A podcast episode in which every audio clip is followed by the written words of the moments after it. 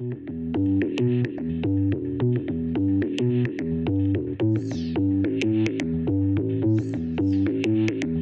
fois, on a des choses pour aller le même vite, mais nous empruntons des chemins différents. C'est comme tout autour d'une montagne. Vous voulez aller au sommet de la montagne, et chacun peut prendre un sentier. Vous, ne verrez pas le même paysage, vous ne verrez pas, euh, vous ne suivez pas la même sinuosité jusqu'au moment où vous arrivez au sommet et vous vous trouvez nez à nez pour dire que la vérité est une. Mais seulement elle change de couleur, tout comme euh, la lumière solaire dans un prisme. Il y a un rayon blanc qui entre et il se réfracte en cette couleur.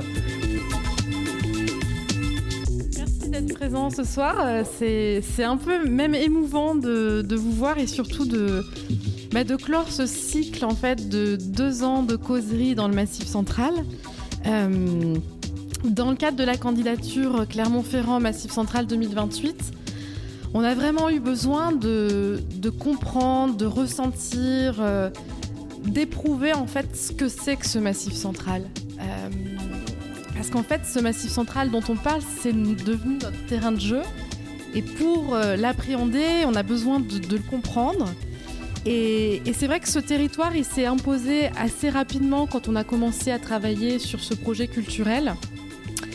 Mais on a eu du mal à le saisir, ce massif central. Parce qu'en fait, euh, il existe tant de définitions, à la fois géologiques, à la fois euh, sensibles, à la fois... Euh, voilà, chaque interlocuteur qu'on rencontrait avait une définition bien à lui de ce massif central. Et donc, on avait besoin vraiment de, le ressentir, de savoir un peu ce qui nous relie tous ensemble, du nord au sud, d'est de, en ouest, et de pouvoir voilà, voir quels étaient nos enjeux communs et surtout euh, s'inspirer de ça pour ensuite écrire les premiers chapitres finalement de notre récit euh, avec ce projet de candidature. Donc bien sûr, bien d'autres avant nous ont exploré ce massif central. Hein, je, fais un clin d'œil euh, Bernard parce que voilà, toi tu, tu, as dédié beaucoup de projets, ou en tout cas beaucoup d'efforts pour, pour cela. Et en fait, nous ce qu'on voulait au hasard de ces rencontres, c'est vraiment de dresser un portrait sensible, mouvant, mais pas exact du massif central. Euh, on voulait pas quelque chose voilà de, trop figé. On voulait saisir ici et là euh, des impressions, des voilà un air de musique, une rencontre avec une personne, euh, un récit quelque part, un lavoir au coin d'un village. C'est vraiment ce que ce qui nous a inspiré. Et donc, on a imaginé ces deux cycles de causerie en partenariat avec l'IPAMAC, donc l'association Interparc du Massif Central. Donc, c'est quand même 12 parcs qui représentent à eux seuls 37% de ce territoire du Massif central, et qui sont vraiment des lieux euh, de laboratoire où on expérimente des choses, où on, voilà, on, fait face aux défis actuels en matière de réchauffement climatique et de préservation des ressources, de préservation des activités aussi, tourisme, économie, donc des zones aussi parfois de tension, hein, on l'a mesuré quand on, quand on s'est rendu dans les, les territoires. Et l'idée, euh, alors Mathieu vous expliquera tout à l'heure comment on va, euh, certains connaissent déjà le, principe des causeries, mais l'idée avec ces causeries, c'était de se réunir avec euh, deux intervenants. Alors, deux intervenants, le mot est peut-être pas très bien choisi, c'est plutôt deux témoins en fait qui allaient nous parler de ce territoire à travers des thématiques qu'on a qu'on a choisies. Alors pour la première thématique, on a parler du paysage. Alors, un peu facile, vous allez me dire, ce paysage, mais en même temps, très évident, parce que ce massif central, quand on l'évoque, on parle tout de suite de ce paysage. Et pas d'un paysage comme une toile de fond, mais un paysage qui fait partie de la vie des gens. Et ça, on, s'en est vraiment rendu compte avec, euh, avec Mathieu. Donc, ce premier cycle nous a emmenés euh, à l'abbaye de Sylvanès, par exemple, avec une causerie Promenons-nous dans les bois euh, sur la forêt les forêts mystérieuses, comment, comment on vit la forêt, on habite la forêt. Euh, ensuite, à la couvertoirade, plateau aride, histoire fertile, où là, on a parlé de l'histoire de ce lieu, de ces gens qui vivent là, qui se sont battus, qui nous ont bouleversés hein, dans leur récit. Ensuite, à Sévérac-le-Château, il a été question de langue occitane et de cette identité. Comment cette langue, elle, est, euh, dans notre époque contemporaine, comment euh, elle trouve une résonance. À Cessa, on a parlé de l'eau, rien que de l'eau. Parce que cette eau, on, dit tout le temps le massif central, château d'eau de la France, ou l'Auvergne, château d'eau de la France, mais qu'est-ce que c'est que cette eau On la trouve Quelles sont les, problématiques aussi actuelles liées à l'eau hein Et puis la dernière, on a été accueillis euh, chez Yves et Martine, des habitants euh, du parc du Pilat. L'avant-dernière? Ah oui, c'est vrai, j'ai oublié de Tiezac. L'avant-dernière, tu as raison. On a été accueillis chez Yves et Martine euh, pour parler des saisons, justement. Alors, c'est un peu le clin d'œil, il n'y a plus de saison, justement, pour parler de ce paysage qui change. Et dans le parc du Pilar, on, l'a mesuré vraiment, on a vu ces changements-là. Et effectivement, la dernière, à, à euh, dans, le, dans le Cantal, où on a parlé du sol et des sols avec alors une pédologue, une personne qui étudie euh, les sols de manière euh, voilà très scientifique, et une chamane finalement pour s'interroger sur ces sols que l'on foule et dont on ignore tout finalement. Donc ça c'était la première saison. Et après le paysage, toutes ces rencontres nous ont fait cheminer et on on s'est dit mais en fait qu'est-ce qui nous relie tous ensemble? Et c'est pour ça qu'en discutant avec Mathieu et avec Benjamin, Camille de l'IPAMAC, on s'est dit, euh, voilà, qu'est-ce qui nous lie tous ensemble, qu'est-ce qui nous relie? Cette question des liens qui nous entravent aussi, qu'est-ce qui nous, qui nous freine, qu'est-ce qui nous entrave? Et là, on est, on est parti euh, pour une autre saison. Alors, la première, euh, ce que pensent les animaux, parce qu'on a parlé vraiment des relations avec le vivant. Alors, ce que pensent, pas ce que pensent, mais ce que soignent les animaux. Comment on nous soigne, comment ils peuvent apporter quelque chose aux humains. Euh, là, on était à la ferme du Pré Charmant, toujours dans le Pilat. L'art de sentir comme tout se tient au Centre international d'art et du paysage de Vassivière. Donc là, on a parlé vraiment de, ce lien qu'ont les artistes avec la nature ou comment la nature les inspire et comment eux voilà, s'inspirent de, cette nature. La fabrique du commun à la Maison du patrimoine oral de Bourgogne. Justement, ce commun que l'on recherche, comment est-ce qu'on le, comment est-ce qu'on le fabrique en fait ce commun? Qu'est-ce qui, qu'est-ce qui fait commun entre nous? Qu'est-ce que voilà ça, ça a été passionnant aussi cette, cette discussion. Et ensuite, on est parti dans les Cévennes. Euh, alors là, voilà, très belle expérience dans les Cévennes, où on a parlé des, de ces liens dans ces territoires isolés aussi, des lieux et des liens au relais de l'Espinasse. Une très belle, très belle causerie. Et le nombril du monde au Viala à La Nuéjol, avec la compagnie euh, L'Hivernu. Voilà, pour justement essayer de décentrer un peu, euh, de, de plus mettre l'homme au milieu, mais justement de, voilà, changer notre perspective. Donc voilà, je, vous ai dit ça de manière très rapide. Toute cette matière qu'on a collectée, vous l'avez vu, euh, vous avez écouté les podcasts, euh, ça a nourri ce projet de candidature, ça nous a inspiré, ça nous a permis aussi de préfigurer ce qui pourra être mis en place une fois qu'on aura été sélectionné, on l'espère, un processus qui s'appellera le Labo du Massif, où on continuera comme ça à explorer euh, ces thématiques pour construire en fait les projets euh, de la candidature autour des thématiques d'exposition, des huit grandes thématiques euh, d'exposition, dans une sorte d'université populaire où tout le monde pourra participer à l'élaboration des contenus. Donc voilà, vous n'êtes pas sans savoir que là, on aborde la dernière ligne droite de cette candidature avec le dépôt de dossier, l'oral et le résultat mi-décembre. Donc plus que jamais, on est mobilisé sur cette période. Et peut-être, voilà, je ne veux pas faire trop long, mais avant de commencer, je voulais remercier l'IPAMAC avec qui on a construit ces, projets. Et surtout, merci à nos référents dans les parcs. Alors, le mot de référent, il est, il n'est pas juste, ça a été nos guides, ça a été nos passeurs. Ils nous ont ouvert les portes de leur territoire, ils nous ont voilà présenté des personnes, ils nous ont organisé des rendez-vous. Et pour ça, voilà, pas de meilleure façon de découvrir un territoire. Merci surtout aux intervenantes et intervenants qui ont participé, au public qui a toujours été très réactif, à l'Agence nationale de cohésion des territoires qui a soutenu le projet.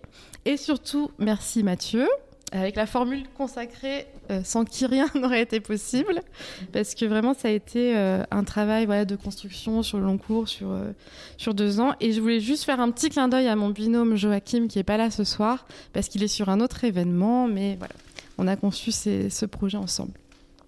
Voilà, donc ce soir, euh, pour notre dernière causerie, donc Mathieu va vous expliquer le déroulé, comment ça va se passer. Je voulais juste présenter Nicolas Picard, qui nous fait l'honneur d'être là ce soir, et qui travaille sur les transitions et les risques systémiques, si j'ai bien, j'ai bien bah, résumé. En fait, il est ingénieur de formation et docteur en physique et, enseignant à l'université de Limoges, c'est ça? Voilà, et qui va être notre intervenant ce soir pour parler de transition dans ce massif central.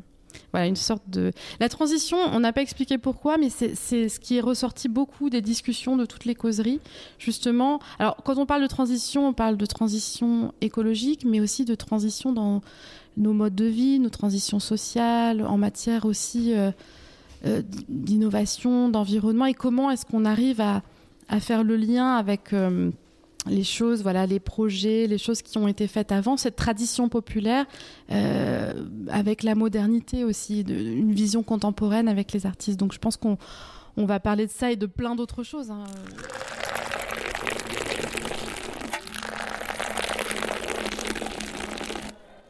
C'est parti, euh, Nicolas, si tu veux. Euh, commencer d'emblée sur ce sujet-là. Alors, sachant qu'on t'a qu'on t'a laissé un, vraiment carte blanche.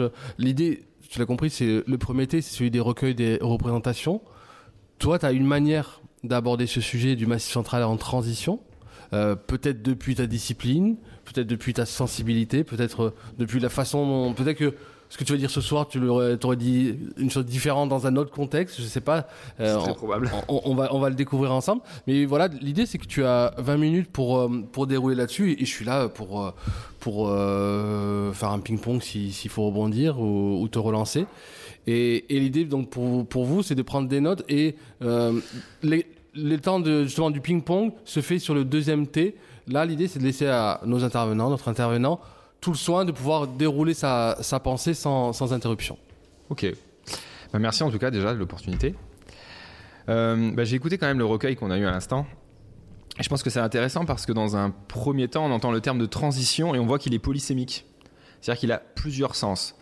Et euh, bah, je vais peut-être me rattacher au contenu scientifique de base. C'est que dans le terme de transition, c'est passer d'un état à un autre par toute une échelle intermédiaire.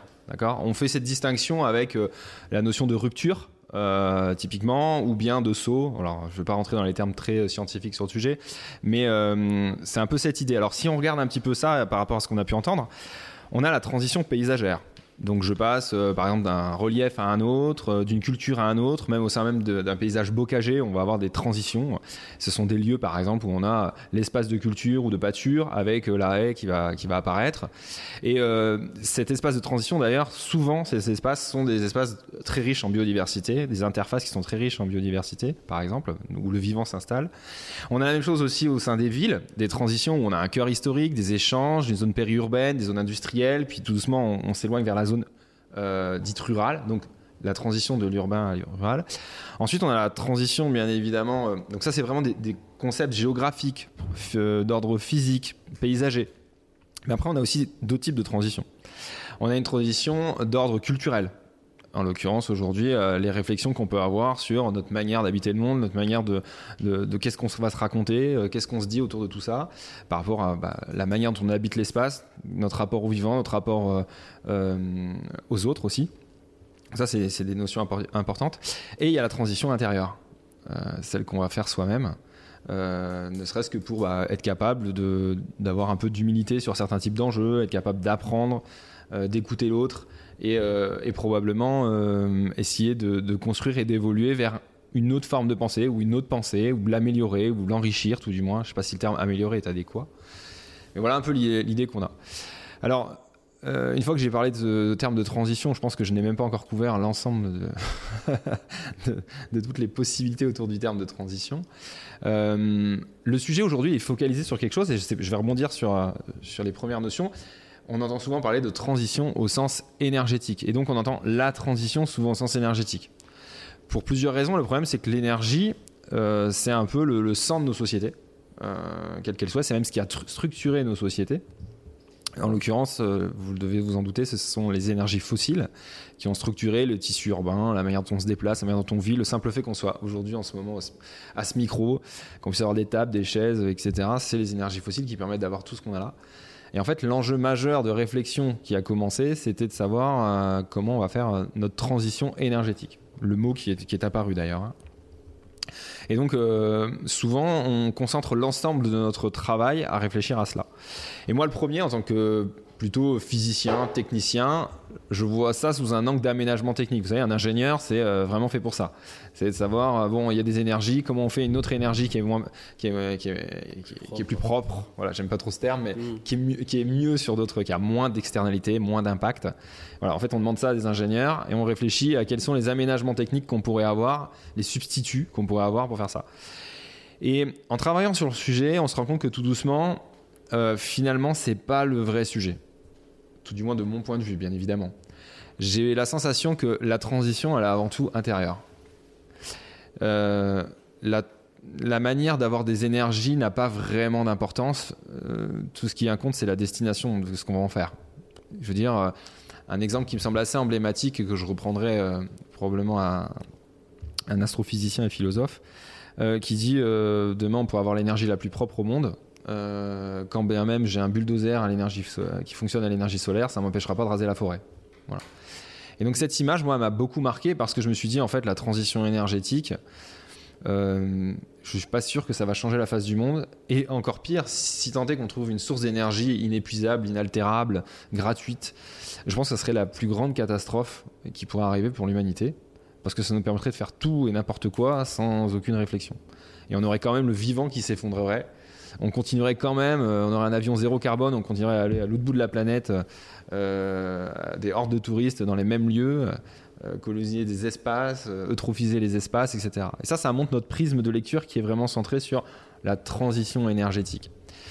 Et c'est pour ça que de plus en plus on parle de transition écologique. Donc là, on commence à aborder d'autres sujets qui sont, en fait, on voit qu'il y a d'autres problématiques. Vous savez, on vous avez peut-être dû entendre parler de ça, on, parle souvent de, neuf euh, limites planétaires sur lesquelles repose euh, l'habitabilité de notre planète. Alors c'est une façon assez euh, emblématique de représenter cela. Donc c'est le vivant, c'est le cycle de l'eau, c'est le changement climatique, c'est la pollution que l'on introduit dans l'environnement, etc. Ça c'est des enjeux, c'est des piliers sur lesquels repose l'habitabilité de la Terre. Et encore, c'est assez réducteur, ça ne prend pas en compte toute la description des cycles géophysiques qui peuvent exister, biogéophysiques qui peuvent exister, euh, les cycles du carbone, de l'azote, du phosphore, de chaque, euh, chaque élément qui, qui habite le tableau euh, de Mendeleïev. donc c'est encore une façon de voir les choses. Et donc là, on parle de plus de transition écologique. On se dit, ah bah d'accord, euh, j'ai pas que l'énergie à travailler parce que ça a occasionné le changement climatique. Je dois aussi euh, faire attention à pas déréguler le cycle de l'azote et du phosphore. Je dois faire attention à pas user les sols, faire attention à l'ozone, etc. Donc là, on se dit, c'est écologique. Et enfin, euh, souvent, bah, on a oublié un truc, c'est l'humain. Et donc, euh, il faut se positionner à dire c'est la transition socio-écologique. Pourquoi? Parce que dans le même temps où on a déstructuré complètement et cassé l'ensemble des piliers euh, du vivant, c'est-à-dire qu'aujourd'hui le taux d'extinction des espèces est colossal, on a occasionné un changement climatique qui dérégule l'ensemble du système climatique mondial, enfin terrestre. Euh, on a été capable de déplacer l'axe de rotation de la Terre. Il n'y a pas une surface en, France. Euh, euh, vous savez, 80% des eaux de surface européennes sont polluées par des perturbateurs endocriniens. vous avez une pollution de plastique. On trouve du plastique n'importe où dans toute la planète. On trouve des perturbateurs endocriniens n'importe où, même dans le sang des pygmées. voilà, on a une empreinte colossale sur l'ensemble de la biosphère. Et on a oublié l'humain parce que dans le même temps, on a aussi aggravé les tensions sociales. On n'a jamais eu autant d'inégalités, euh, des aggravations mondiales sur des conflits entre des, populations, euh, le fait d'asservir certains peuples, euh, moins féoder certains peuples à d'autres, pour des raisons de ressources, pour des raisons d'hégémonie, de culture, etc. Et en fait, ça se reproduit, quelles que soient les échelles, à l'échelle globale, nationale, etc. Et donc c'est ça où la transition, finalement, elle est à la fois socio-écologique, et enfin, elle arrive à la transition intérieure, où finalement c'est à nous de prendre conscience de ces éléments-là pour être capable de faire sens et euh, surtout d'avoir un récit commun, sujet qu'on a entendu. Et c'est là où c'est extrêmement intéressant de, discuter de transition, parce qu'on a un récit qui nous était inculqué. L'espèce humaine hein, est une espèce fabulatrice, on se raconte des histoires, tous. D'accord? Aujourd'hui, euh, l'histoire qu'on se raconte, c'est euh, l'America Way of Life. Toujours plus de consommation, euh, on est heureux en consommant ci, euh, voyager au bout de la planète, etc. le consumérisme, l'accumulation de biens, c'est finalement ce qui, aujourd'hui satisfait une grande partie du monde occidental. Alors ça n'a pas tout le temps été le cas, je tiens à le préciser. Hein. et pour moi, ça a deux pendances. C'est que le récit qu'on a aujourd'hui, c'est la notion consumériste, certes, mais c'est aussi notre rapport au vivant. Et moi, j'aime bien déconstruire une idée, c'est de croire souvent que nos anciens, nos ancêtres, même très ancêtres, hein, je parle même du début de, deux millénaires en arrière, on avait un rapport à la nature qui était, euh, qui était meilleur. Et euh, je pense que c'est fondamentalement faux. On n'a jamais considéré, à mon avis, le vivant pour ce qu'il est, c'est-à-dire notre, euh, nos espèces parentes, d'autres espèces. Aujourd'hui, pour nous, je veux dire, le vivant, on le considère comme un décor comme un espace dans lequel on peut puiser des ressources et non pas comme nos parents. Je vous rappelle à tous que, euh, euh, que vous épaisse ou pas, mais euh, le, le, palmier qui est derrière nous a un ancêtre commun avec nous. Voilà. voilà, plus rien. Et le citron et le gingembre qui sont dedans ont un ancêtre commun aussi. Alors il est lointain, hein, je, le conçois, mais nous avons des ancêtres communs avec avec les érables de sycomore qui sont dehors, etc. Donc c'est important de comprendre que le vivant qui nous entoure, ce sont nos parents, et euh, je pense que c'est quelque chose que nous avons complètement oublié. Euh, peut-être même que nous n'avons jamais su ce genre de choses. Et, et, la seule différence pour moi de ce, sujet-là, c'est que nous n'avions pas pris euh, à la fois connaissance et conscience de cela. Et dans un second temps, on n'avait pas la possibilité d'avoir un impact environnemental sur la nature et sur le vivant suffisant parce que nous n'avions pas l'énergie nécessaire pour le faire. Et ce qui a tout changé, c'est après les, années 1850, le fait qu'on ait décuplé notre pouvoir d'agir grâce euh, aux énergies fossiles et aux machines, de pouvoir extraire plus, consommer plus, produire plus, et donc avoir un, impact plus colossal là-dessus. Mais je pense sincèrement qu'on n'avait pas de rapport au vivant si différent. Et donc c'est là où on voit la transition. Euh, avant de faire la transition, euh, donc je répète, avant de faire la transition énergétique, il y a une transition euh, écologique. Avant de faire une transition écologique, il y a une transition socio-écologique. Et avant de faire ça, il y a une transition intérieure. Et je pense que la première chose, c'est une révolution culturelle que nous, devions, que nous devrions avoir, qui est une révolution sur notre rapport au vivant. Et j'aime beaucoup, je vais peut-être me tromper et paraphraser les choses un peu maladroitement, mais j'aime beaucoup ce travail de Baptiste Morisot, qui dit Une espèce a fait sécession une euh, parmi 10 millions d'autres. Et en l'occurrence, euh, c'est nous. Et je, crois qu'il est temps aujourd'hui que la transition que nous devons faire, c'est être capable de revenir parmi les 10 autres millions d'espèces. Voilà un peu l'enjeu sur la partie transition. Alors après, comment on agence ça et comment on réfléchit ça? Ben, le, sujet, il peut être abordé de diverses manières. Euh, j'ai mis déjà beaucoup de temps pour poser le cas, vous avez vu euh, euh, La problématique, elle peut être diverse. On, a, on peut à la fois essayer de comprendre les sujets qu'on a à traiter, la complexité du sujet. C'est un sujet qu'il faut avoir l'humilité de croire, qu'on, enfin pas de croire, de savoir qu'on ne, on ne connaîtra jamais dans la totalité le vivant, jamais tous les détails de la physique de l'atmosphère, de la physique des océans, etc. C'est, c'est humainement impossible. on en connaît déjà beaucoup, à mon sens, largement et suffisamment. je fais partie des gens qui disent euh, qu'on n'a pas besoin de continuer d'étudier le sujet pour se mettre en action. euh, mais par contre, euh, il est important que ça puisse infuser dans notre, dans notre société parce qu'aujourd'hui, beaucoup d'entre nous, au quotidien, euh, ressentent qu'il y a quelque chose qui va pas, qu'il y a un décalage, on se lève le matin, on voit que ça va pas, euh, qu'il y a des inégalités, que euh, les relations sociales ne sont pas, ne sont pas au beau fixe, si je puis dire, qu'il y a des contraintes sur la manière dont on agence l'économie, qui n'est qu'un proxy, une interprétation, une convention humaine que nous avons entre nous. Et, et quand bien même on n'est pas capable de trouver le déterminant commun. Alors moi je le dis souvent que c'est notre manière d'habiter le monde, hein. mais cette démarche et cette réflexion, euh, ça nous aboutit à savoir bah, peut-être qu'il est important que dans un premier temps on puisse comprendre comment agir. Donc ça, ça a été un de mes premiers, sujets de réflexion, de dire il bah, faut peut-être commencer par comprendre le problème à traiter si on veut correctement le traiter. Et dans un second temps, euh, c'est de savoir qu'est-ce qu'on va construire ensemble. Donc ça revient sur la notion de récit qu'on a parlé tout à l'heure, dont on a parlé tout à l'heure. Savoir euh, qu'est-ce que collectivement on peut construire une fois qu'on a compris le problème à traiter. Et on se rend compte de manière générale qu'on n'a pas forcément besoin de tout comprendre. C'est-à-dire que euh, collectivement, si euh, certains d'entre nous ne connaissent pas vraiment le problème du sujet, euh, enfin le problème sur le changement climatique ou l'extinction de la biodiversité, c'est pas si grave. À partir du moment où on donne un, nouveau récit dans lequel on aspire et qui qu'on estime qu'il va dans la bonne direction en préservant le vivant et, l'habitabilité de notre planète, est-ce que c'est important de comprendre tous les sous-déterminants Bon, je suis pas totalement sûr. Par contre, est-ce qu'il va falloir des gens pour travailler sur le sujet? Ça, j'en suis certain. Et donc, c'est un peu euh, la vocation que, que, l'on a construit euh, localement. Alors, je, fais allusion à plusieurs types d'associations qui aujourd'hui réfléchissent à comment on peut agencer d'un point de vue systémique notre société voir les interactions qu'il peut y avoir entre le fait de se déplacer, de se nourrir, de s'alimenter, de notre santé, des ressources, etc. Et euh, surtout les interactions sociales qui peuvent y avoir en je dirais pas sanctuarisant, mais en réfléchissant tout du moins dans un premier temps à la notion de commun. Donc, euh, on entend souvent parler des forêts, mais il n'y a pas que la forêt. Hein. Il y a l'espace, il y a l'air, il y a l'eau, euh, qui sont euh, des enjeux communs, et peut-être tout simplement les liens sociaux, qui sont aussi peut-être des enjeux communs. Et donc, c'est cette réflexion-là aujourd'hui que, plusieurs associations essayent de mener et que, que, nous menons au sein d'une association qui s'appelle Transition Limousine et qui est sur le massif, du coup. Enfin, qui concerne trois départements du massif, du moins.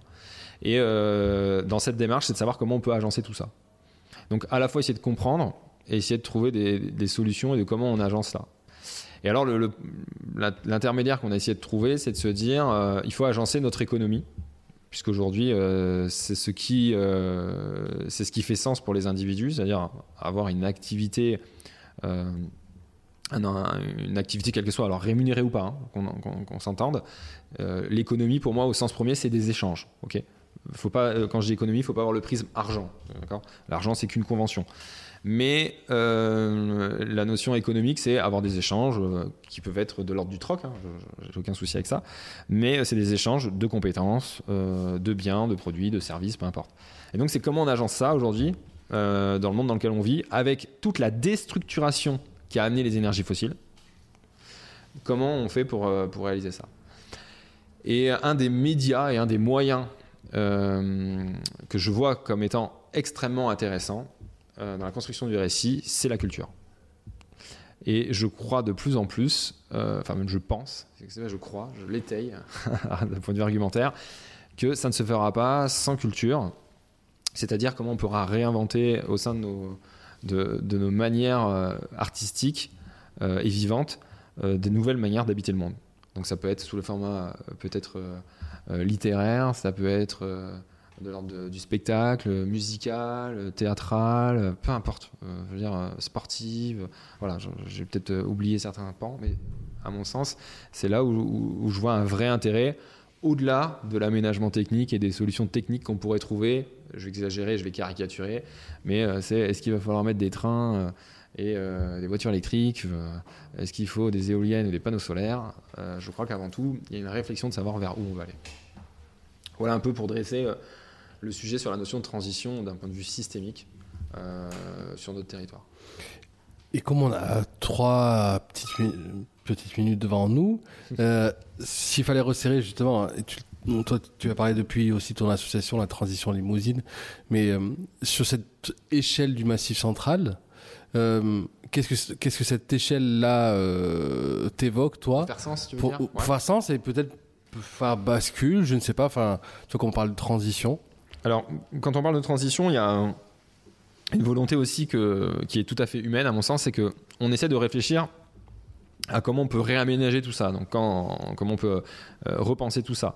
Et donc, on essaye de trouver des échelles qui font sens pour plusieurs raisons. Alors, euh, typiquement, dans le cas de, de l'association, c'est pas pour focaliser là-dessus, mais pourquoi on a choisi ça et à l'échelle du massif, c'est que on s'est rendu compte que la plupart des individus ont une représentation spatiale euh, qui est à peu près à l'échelle d'un département. C'est-à-dire que si en gros vous habitez un, lieu dit, peu importe, une ville, un village, globalement, dans un rayon d'une cinquantaine de kilomètres, vous connaissez euh, les villages qui y sont, les villes qui y sont, éventuellement des gens qui y sont, vous avez eu des interactions auparavant là-dessus, et vous les connaissez plutôt bien. D'accord? Euh, je veux dire, euh, dans votre département, vous connaissez la plupart des villes voisines, vous connaissez peut-être même des fêtes qui ont lieu dans le coin, des événements culturels qui ont lieu dans le coin, etc. Et donc on s'est dit, il faut quelque chose qui soit de l'ordre de la représentation pour chacun des individus pour ça. À l'échelle du massif, bah, on va avoir énormément de similitudes en termes paysagers déjà, en mmh. termes d'agriculture, en termes de transport, de difficultés de transport par exemple. Euh, en termes de, ressources aussi. Euh, c'est vraiment important. On peut parler euh, de là, de la fenêtre, je vois de la forêt en face. Donc ça peut être ce genre de sujets qui vont, qui vont être évoqués. Et donc ça peut faire sens de réfléchir localement à ce qu'on peut faire. Et surtout, surtout, surtout, c'est que euh, vous, sur le territoire, vous avez la main sur des actions qui peuvent avoir lieu près de chez vous. Et donc souvent, on est très vite dépassé par les notions de transition parce qu'on se rend compte que ça doit avoir lieu à l'échelle mondiale. Et on se rend compte, modestement, je, dis ça avec un, rayon un peu jaune, hein, cyniquement, mais on se rend compte que bah, au niveau mondial, ça marche pas. D'accord? On est tous, on fait des COP euh, qui se suivent, on fait des sommets de la biodiversité qui suivent, mais concrètement, il n'y a pas grand-chose qui arrive. D'accord? Mais on se rend compte que localement, on peut vraiment avoir action, une emprise, parce que bah, vous côtoyez euh, éventuellement des élus, des décideurs, vous côtoyez du monde socio-économique, vous côtoyez- votre famille, des amis, vous pouvez organiser des événements, vous avez ce- cette prise en main. Euh, et donc, c'est important d'identifier ces leviers d'action et de les actionner. Et donc, l'échelle d'un territoire relativement restreint a un vrai sens pour réfléchir à ça et de se dire, bah, en fait, si je dois construire un récit, je vais d'abord le construire avec mon voisin d'à côté, avec qui je vais avoir une interaction régulière, plutôt qu'avec des gens euh, qui sont à 450 km de chez moi. Voilà un peu l'idée. Parce qu'il y a une, une évidence un peu dans du commun? Alors il y a l'évidence du commun, mais il y a aussi l'évidence, enfin il y a un constat, c'est qu'à partir du moment où on bénéficiait d'une abondance énergétique, on était capable de se projeter plus vite, plus loin, etc. Donc les échanges étaient euh, beaucoup plus éloignés. Mais si maintenant on réfléchit qu'on doit euh, se passer de cela, alors on se le passera de degré ou de force, hein, euh, Mm. un on pourra en discuter, mais degré ou de force, ça veut dire qu'il va falloir réfléchir à, euh, à voir l'international comme étant euh, la capitale régionale presque. Et donc, effectivement, ça veut dire, c'est le récit commun, mais c'est les ressources communes, euh, c'est la manière d'habiter de manière commune un espace. Donc, cette dimension, elle est vraiment importante à, à avoir, et c'est pour ça que l'action locale euh, me semble prédominante et très intéressante à mettre en œuvre. Et pour finir, pour je- juste Ouais. être sûr de. euh, et finalement, du coup, tu rajoutes quand même la dimension de la contrainte. Alors, Que tu, tu- tu dis degré ou de force, et que ta réponse est orientée vers ce qui- ce qu'on sera obligé de, euh, de mobiliser ou de, de- de- dont on devra se passer, c'est que finalement, on est obligé dans ce nouveau récit de prendre en compte, on ne peut plus euh, faire comme si euh, il n'y avait plus de contraintes et on doit ouais. partir de ces contraintes-là. C'est sûr que tu veux pas que je reparte pour 20 minutes là alors, pour faire très très court, les profonds changements qu'ont occasionné l'activité de l'homme sur la biosphère, pour certains, sont irréversibles. C'est terminé. Donc on ne pourra jamais changer ça. Donc par exemple, la fonte des, la euh, glaciaires est entamée et elle va se durer pendant des millénaires. Voilà. Euh, les récifs coralliens vont mourir pour une grande partie, c'est terminé. Euh, on peut continuer un peu longtemps comme ça, mais je ne vais pas vous démoraliser. Mais voilà. Donc ça, c'est irréversible. Donc ça, c'est de force. Euh, le déclin de l'approvisionnement pétrolier, il est de force. Il arrivera quoi qu'il arrive. C'est comme ça. Euh, degré, c'est si on a envie d'essayer de, de préserver notre climat, notre biosphère. Donc tu vois, la démarche, elle est là. Mhm. Elle est de se dire, il y a des choses qui vont nous tomber dessus. Euh, je parle des événements climatiques extrêmes, je parle de la destruction du vivant, je parle du moustique tigre, des maladies qui vont arriver et toutes les surprises dont on ne connaît pas encore la teneur. Il y a Mhm. des choses qui vont nous tomber sur le coin du nez dont on ne connaît absolument pas physiquement ce qui va concrètement ce qui va arriver. Je veux dire, euh, qui aurait pu prédire, désolé de reprendre la formule, euh, qu'on allait avoir un Covid? Bon, En fait, statistiquement, les biologistes le savaient. Ils disaient, bon, là, on voit une fréquence de plus importante de zoonoses. Maintenant, savoir si ça allait, ça, ça allait retomber à telle date, on ne pouvait pas. Ouais. Donc ça, c'est c'est ça la notion euh, de gré ou de force. De Ouais. force parce qu'il y a des choses qui vont tomber dessus. De gré parce qu'on aurait plutôt intérêt à faire en sorte que ça se passe bien pour pouvoir se préparer à ce genre de choses. Et c'est là où ben, peut-être retisser des liens et être conscient de ce sujet-là et de se dire on va se prendre des baffes, euh, il faut être préparé à ça.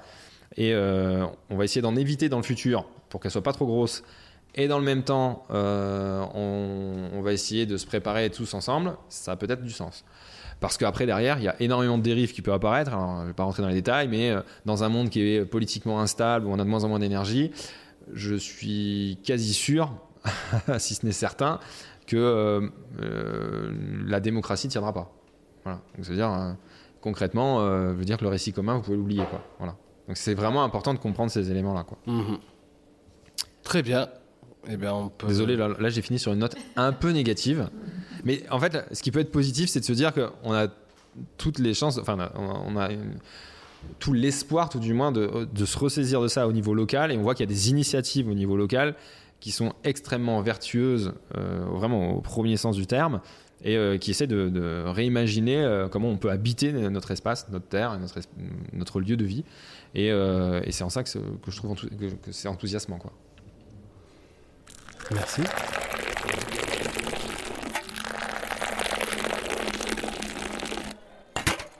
Umami.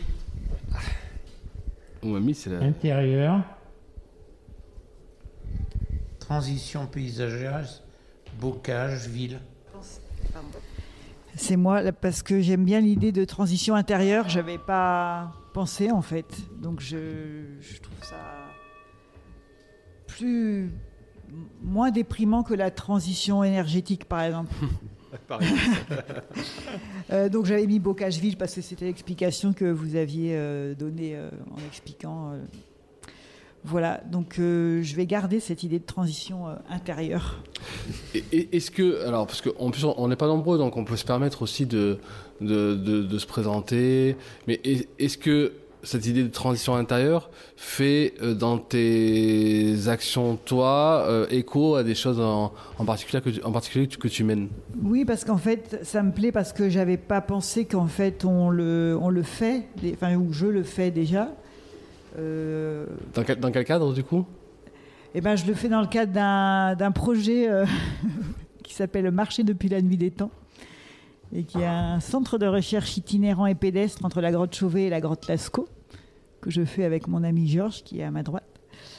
Euh, voilà, donc c'est intérieur dans le sens où on on n'a pas de revendication politique. Enfin, c'est quelque chose qu'on fait nous. On met en place ça avec des gens parce que on a fait notre révolution intérieure, on a envie de changer des choses, d'aller voir des gens qui ont aussi envie de changer des choses et d'avancer sans trop savoir où on va, mais de savoir qu'ensemble, on peut forcément aller quelque part.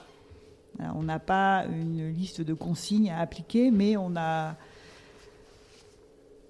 se réunit ensemble, un peu comme ce soir finalement, et puis euh, bon ben on, va y aller parce que ce que je trouvais euh, euh, difficile, ce que je trouve difficile, c'est que quand même, quand on oppose le vivant et la production, donc euh, toujours produire, etc., c'est en même temps l'homme, il a toujours produit puisqu'il est capable d'imagination, il est doué de, pour inventer des choses. Donc comment aussi on, fait pour arrêter, pour inventer d'arrêter quoi? Comment on invente le fait d'arrêter de faire toujours des choses et ça, pour c'est très ça pourrait être difficile le matin de se lever et de penser qu'à ça.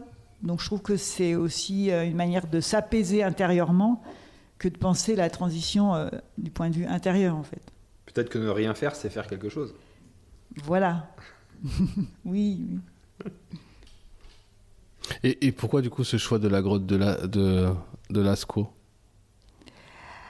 Euh, On a choisi Lascaux, alors je pense qu'il est plus légitime que ce soit Georges qui en parle. Parce que c'est Georges qui est à l'origine du, projet. Euh, pourquoi Lascaux et puis pourquoi Chauvet? Parce que justement, c'est des traces des Homo sapiens, des traces de leur imagination qu'on ne peut pas, qu'on ne sait pas vraiment interpréter, des traces qui sont diverses, euh, mais qui montrent que déjà on était doué d'imagination depuis euh, l'origine. Euh, là, je parle de 36, 36 000 ans, mais bon, il y a 300 000 ans en arrière, il y avait déjà des hominidés. Donc euh, voilà, on l'a choisi parce que c'est sur le terrain du, c'est notre terrain de jeu, c'est notre paysage, c'est là où on habite. Euh, voilà, c'est là où on est. Quoi. On va pas aller faire la révolution en Chine, on va déjà commencer par travailler là où on habite et puis voilà. Donc c'est pour ces diverses raisons, entre autres, mais il y en a plein, plein d'autres. C'est marrant parce que toi, Nicolas, tu parlais tout à l'heure d'une espèce, euh, de l'homme comme une espèce fabulatrice, c'est le, mot que tu as utilisé, non? Ouais, c'est ça, exactement. Bonjour. Et, euh, et, du coup, ben, Lascaux, euh, les, dessins, même si on ne peut pas effectivement savoir ce qu'il raconte, en tout cas, il, il raconte quelque chose. Bah, en fait, Moi, j'en sais rien du tout euh, ce qu'il raconte parce que je n'ai pas les connaissances et les compétences là-dessus pour y répondre. Et je pense qu'il y a des historiens, euh, des, euh, des, gens qui sont vraiment spéci- spécialisés là-dedans, qui sont capables d'interpréter, d'analyser, de trouver par rapport au contexte ce genre de sujet. Je, suis incapable de le dire, mais ce que je trouve fascinant, c'est que, vous voyez, euh, si je prends moi qui suis béotien, euh, et que je vois euh, un, témoignage du passé, je suis incapable de savoir si ce que vous avez témoigné, si c'est de l'imagination, si c'est du réel ou si c'est quelque chose de voilà. En fait, vous pourrez même se mettre à l'envers. Imaginez que quelqu'un dans le futur découvre dans un vestige, j'en sais rien, moi, un Picasso. Qu'est-ce qu'il peut en dire? Et puis, ce qu'il veut dire, c'est une représentation du, lé- du, lé- du réel. Est-ce que c'était de l'imagination, etc. Alors nous, aujourd'hui, ça nous paraît complètement invraisemblable de se penser, penser ça, mais moi qui suis béotien, je n'ai aucune idée. Quoi. Je, je- je- je dis ça vraiment un peu, pas de manière provocante, mais pour essayer de stimuler le débat, mais euh, vraiment, euh, je ne sais pas du tout. Par contre, ce que je trouve génial, c'est c'est pas le caractère de ce qui a été dessiné, c'est de savoir que ça a été dessiné. Ça, par contre, c'est intéressant. C'est tout un tas d'indicateurs qui va nous expliquer qu'il y a des gens qui ont vécu ici, comment ils ont vécu, quelle matière ils ont utilisé, qu'est-ce qu'ils ont fait, quel terrain. Les... ça, c'est par contre, c'est un, autre type de témoignage. Et donc, on voit qu'il y a vraiment deux choses qui se séparent, euh, à mon sens. Il y a une notion vraiment du récit, qu'est-ce qui s'est dit. On recherche euh, vraiment euh, comment ils habitaient, comment ils vivaient, quels étaient les coutumes, mais aussi quels sont les prismes, on dit les proxys, les intermédiaires qu'on est capable d'avoir sur comment ils habitaient le monde d'un point de vue bah, technique, physique, quelles techniques ils ont mis en œuvre, est-ce qu'il y avait des fusains, est-ce que c'était euh, projeté à l'air, une forme d'aérographe, etc. Et donc un exemple que je vais vous donner, typiquement, vous avez la grotte de Kosker, peut-être ça vous parle, vous connaissez qui est euh, maintenant sous l'eau, hein, parce qu'il y a 20 000 ans, euh, on, avait une période glaciaire, et dans- lors de cette période glaciaire, le climat était beaucoup, beaucoup plus froid à la surface de notre planète, de l'ordre de 5 degrés, d'accord Et donc, euh, on avait euh, une grosse calotte de, glace euh, au niveau des, pôles, hein, 3 km de glace, et, le, niveau, trait côtier n'était plus du tout le même. Et donc, nos ancêtres allaient à pied dans une grotte, et ils ont dessiné tout un tas de choses, d'accord? Et maintenant, le, niveau de la mer est remonté, euh, c'est 27 mètres sous l'eau. Et donc dedans, on trouve des peintures, enfin, on trouve des traces de, certains animaux, dont des pingouins. Donc c'est quand même assez intéressant. Est-ce que c'était fabulé ou pas? On peut se dire, bah, pas tant. Peut-être qu'ils ont fait juste des représentations, mais on sait que physiquement c'était possible et on en retrouve une trace. Donc en fait, c'est cette adéquation hyper intéressante sur un état climatique, physique, euh, voilà, qu'on est capable de retracer par de la paléoclimatologie, avec un vécu, un récit historique qui fait vraiment sens. Et c'est là où on voit que alors on n'a pas parlé tout à l'heure, mais la pensée en silo, où on raisonne par, par euh, spécialisation euh, scientifique, n'a plus du tout de sens. Et où au contraire, le mélange euh, à la fois des sciences sociales, des interprétations, de l'histoire, etc., a un vrai intérêt pour comprendre notre passé. Et moi, je crois vraiment que ça nous permettra de comprendre notre futur et de le bâtir. Voilà. Euh, vivant humain, il faut mieux sentir l'échelle du temps, 2000 ans ou ancêtre commun avec les arbres, il y a de la place. Ça Euh, oui, euh, outre, j'étais très intéressé par vos débats, mais en fait, dans le constat, au départ, je trouve qu'il y a un espèce de raccourci à 2000 ans. Vous avez, fait un pont incroyable en parlant de, de 2000 ans, euh, euh, de- de- du rapport à l'humain avec le vivant. Quand vous avez dit quel, rapport, quel type de rapport l'humain a avec le vivant. Et en fait, il y a eu un pont qui a été fait entre 2000 années et nos ancêtres euh, communs avec les arbres. Là, on fait un pont de plusieurs centaines de millions d'années. Milliard. Euh, ouais, milliards. Pour être exact, c'est plutôt milliards. C'est justement, moi, euh, dans le- le- on, travaille sur un projet comme ça, sur Lascaux Chauvet, par rapport à cette espèce d'épaisseur de temps. C'est-à-dire que je pense qu'il y a une meilleure. euh, on doit aussi aller vers une meilleure connaissance de ce que c'est que l'humain. Et entre autres, ça passe par une meilleure connaissance de, de son origine. Et euh, là, quand on travaille sur Chauvet-Lascaux, non seulement on parle, sur, euh, on parle de l'imagination, mais on parle de gens qui sont comme vous et moi. C'est-à-dire que l'Orignacien, il y a 40 000 ans, ce sont des gens, ça on le sait, hein, c'est pas des fabulations, ce sont des gens comme vous et moi, neurologiquement on est câblés de la même façon. Or, là je vais vous donner une image qui fait sens, il y a autant de temps entre Chauvet et Lascaux qu'entre Lascaux et nous. Donc sur un même territoire qui se trouve au sud du Massif central, c'est ça qu'il faut arriver à intégrer. Quand on intègre ça, on comprend qu'il y a 20 000 années entre Chauvet et Lascaux, où les humains vivent, donc dans cette période post-glaciaire, et 20 autres mille années, où on va voir arriver toute l'évolution et on finira par voir arriver ces 2000 ans, la post-industrielle et tout ça. Or, le rapport au vivant, le rapport de l'humain au vivant, à cette échelle de temps, juste de 40 000 ans, euh, il nous indique qu'il y a quand même plusieurs dizaines de milliers d'années d'humanité dans le Massif central, au cours desquelles le rapport avec le vivant était singulier, était sans doute beaucoup plus proche de ce qu'on a pu retrouver chez les Indiens d'Amérique du Nord ou d'autres, d'autres, euh, ou, maintenant encore hein, sur des peuples premiers. C'est-à-dire un rapport à l'humain, au vivant. Bon, après, on, on peut aller sur la Pachamama, on peut aller sur tous ces rapports-là, c'est-à-dire une conscience complète qu'on fait partie, en tant qu'humain, d'un organisme vivant qui nous abrite. Et cette pensée-là, en fait, elle est, c'est un peu faux, pardonnez-moi, hein, mais c'est un peu faux de la réduire à ces deux ou trois mille ans qui nous suivent, qui sont derrière nous, parce qu'en fait, c'est petit à l'échelle de temps. C'est tout petit. Et notre humanité est beaucoup plus épaisse que ça. Et là, on parle que de 40 000 ans Chauvet, mais on peut remonter beaucoup plus loin, en fait. On peut remonter, et, on va vraisemblablement, avec les nouvelles découvertes, on va remonter beaucoup plus loin dans cette histoire de l'humanité. On est en train de comprendre que Néandertal est aussi une espèce qui apporte autre chose, qui connaissait le beau, des choses qui sont nouvelles. Donc voilà, je, je, je trouve que moi, pour moi, par rapport à la question de transition, il y a cette, euh, c'est fondamental d'avoir une meilleure connaissance de l'humain et dans son épaisseur historique, dans son épaisseur temporelle. Parce que ça, ça donne beaucoup plus d'espoir.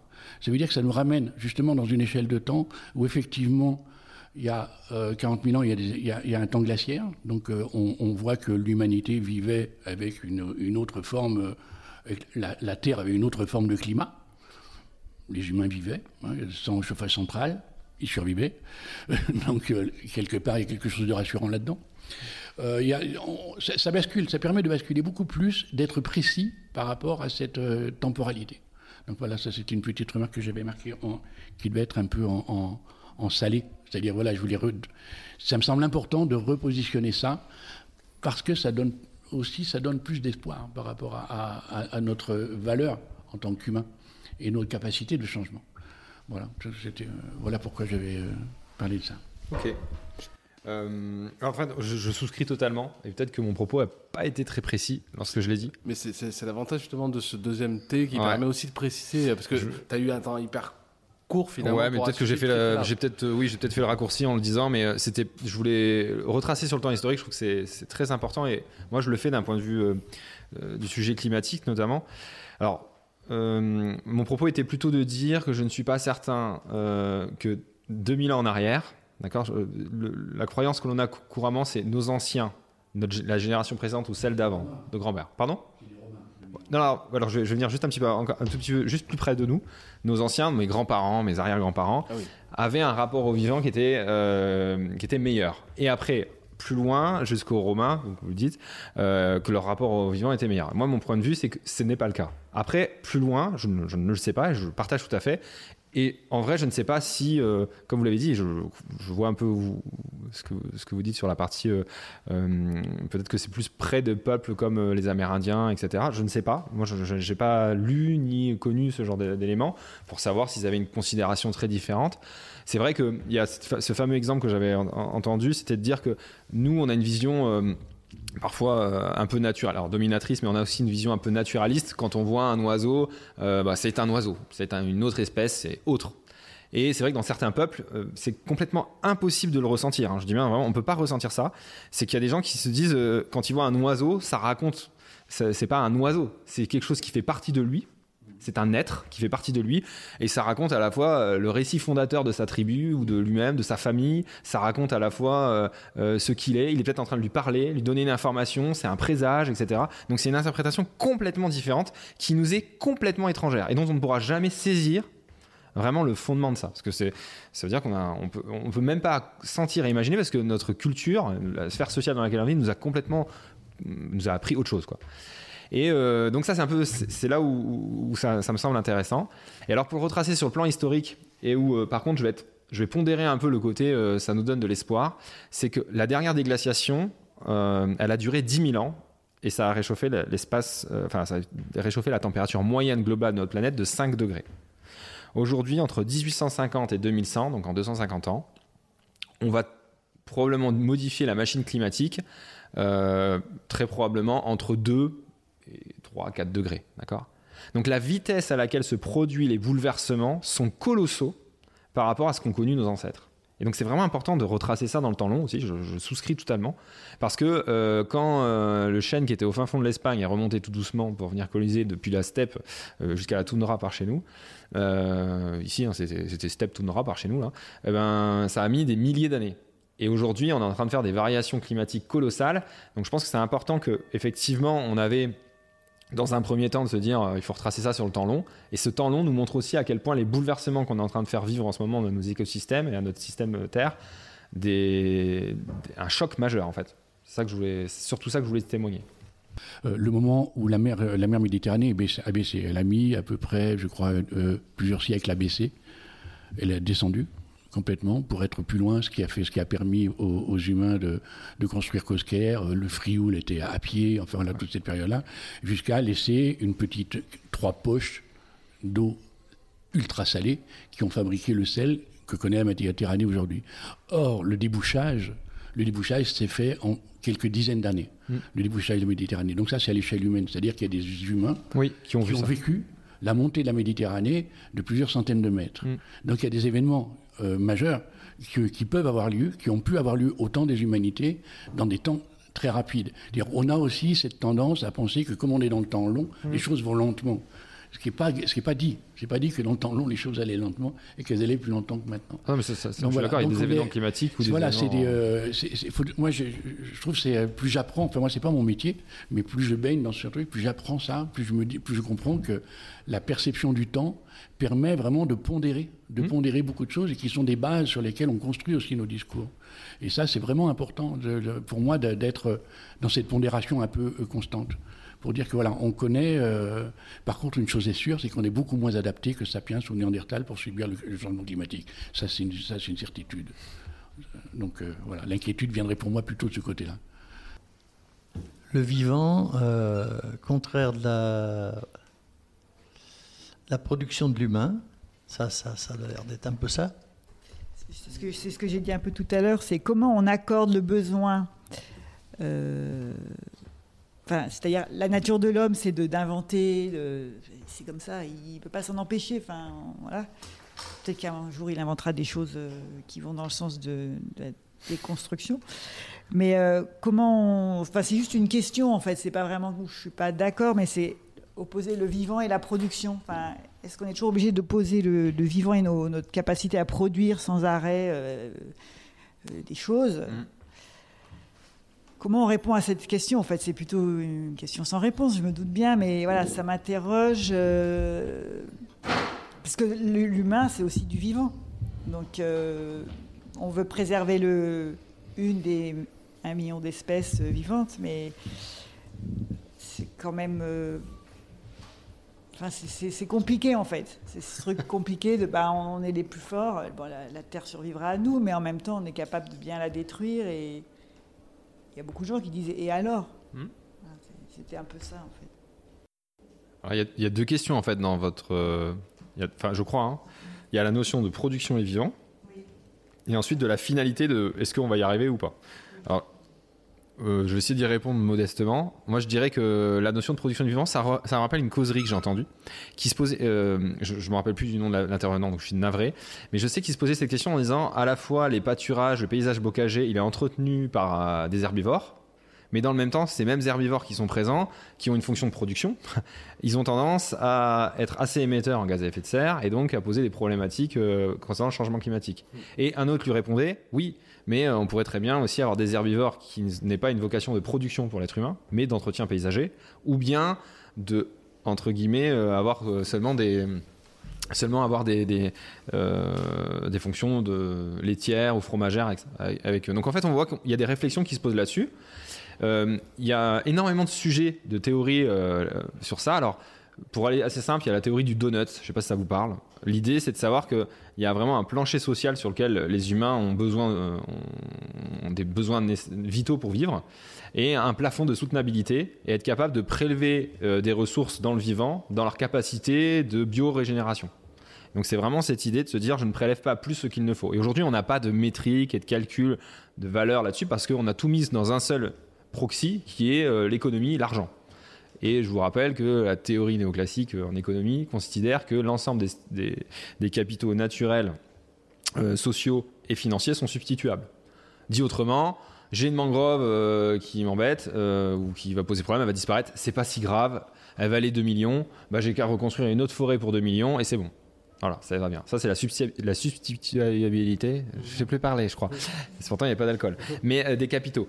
Et donc, euh, cette erreur fondamentale fait qu'on ne se rend pas du tout compte euh, voilà, les concepts écosystémiques qu'il y a derrière. La montagne sacrée qui contient du lithium, je détruis la montagne sacrée pour prendre du lithium. T'inquiète pas, je vais te reconstruire une montagne sacrée à côté.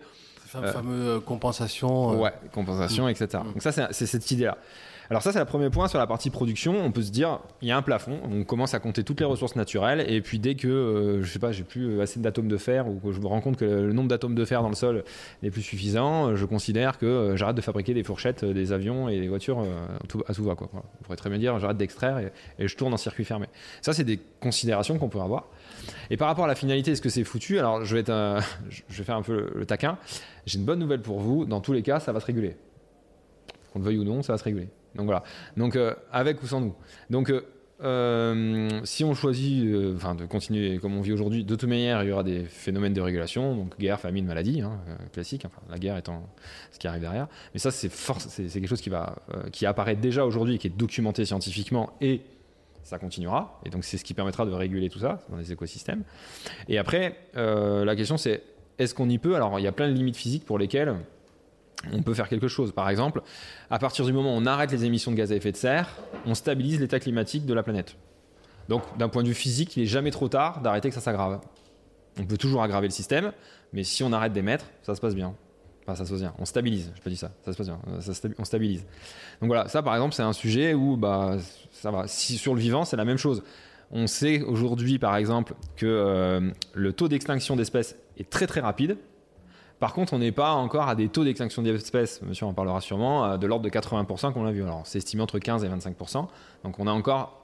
Je ne dis pas ça pour, euh, se dédouaner. Je dis pas qu'on a encore de la marge. Mais globalement, on a encore de la marge. Sauf que, d'un point de vue épiphénomène ou sur des zones particulières, on se rend compte qu'on a tellement détruit le vivant qu'on déstabilise entièrement des écosystèmes. Et puis, il faut avoir l'humilité de savoir que. euh, de reconnaître qu'il y a des trucs. On ne connaît pas les chaînes de conséquences et de boucles de rétroaction qui vont apparaître derrière. Parce que euh, quand je détruis euh, significativement la forêt Amazonie, est-ce que d'un seul coup, elle bascule pas avec le changement climatique en une savane Euh, Je ne sais pas. Donc ça, c'est des éléments dans ce- cet ordre-là qu'on ne peut pas savoir et qu'on a du mal à quantifier et qu'on essaie de quantifier. Donc, est-ce que c'est trop tard ou est-ce que à quoi bon? En fait, à quoi bon, c'est aussi le sens qu'on va donner à nos vies. Moi, je, crois qu'avant tout, l'idée, c'est de se dire quel sens on peut donner à nos vies par rapport à cet, enjeu-là? On en est conscient et on va agir. Alors, je sais pas s'il y a encore une petite minute ou pas, mais euh, ça me fait penser à quelque chose qu'on n'a pas abordé, c'est que là, on est dans peut-être des personnes qui sont relativement convaincues, qui pensent que nous devons agir, mais le vrai enjeu des personnes qui sont vaincu- convaincues, c'est d'être des passeurs de savoir et surtout des passeurs de récits. C'est-à-dire comment vous embarquez 80% de la population autour de vous qui ne sont pas convaincus, qui sont dans des contradictions quotidiennes, qui sont étranglés par des problématiques sociales et sociétales en permanence, même d'ordre économique, hein, je, je dis bien ça, et euh, dans lesquels il va falloir leur dire la fameuse conciliation fin du mois, fin du monde. hein. Mais bien plus large que ça, comment on les invite à un nouveau récit alors qu'ils ont été biberonnés depuis la naissance à ce genre d'éléments. Et euh, en l'occurrence, moi, côté catégorie socio-professionnelle aisée, cadre sup, qui est en train de donner euh, des leçons à tout le monde. Quoi, voyez? Donc c'est- pas simple.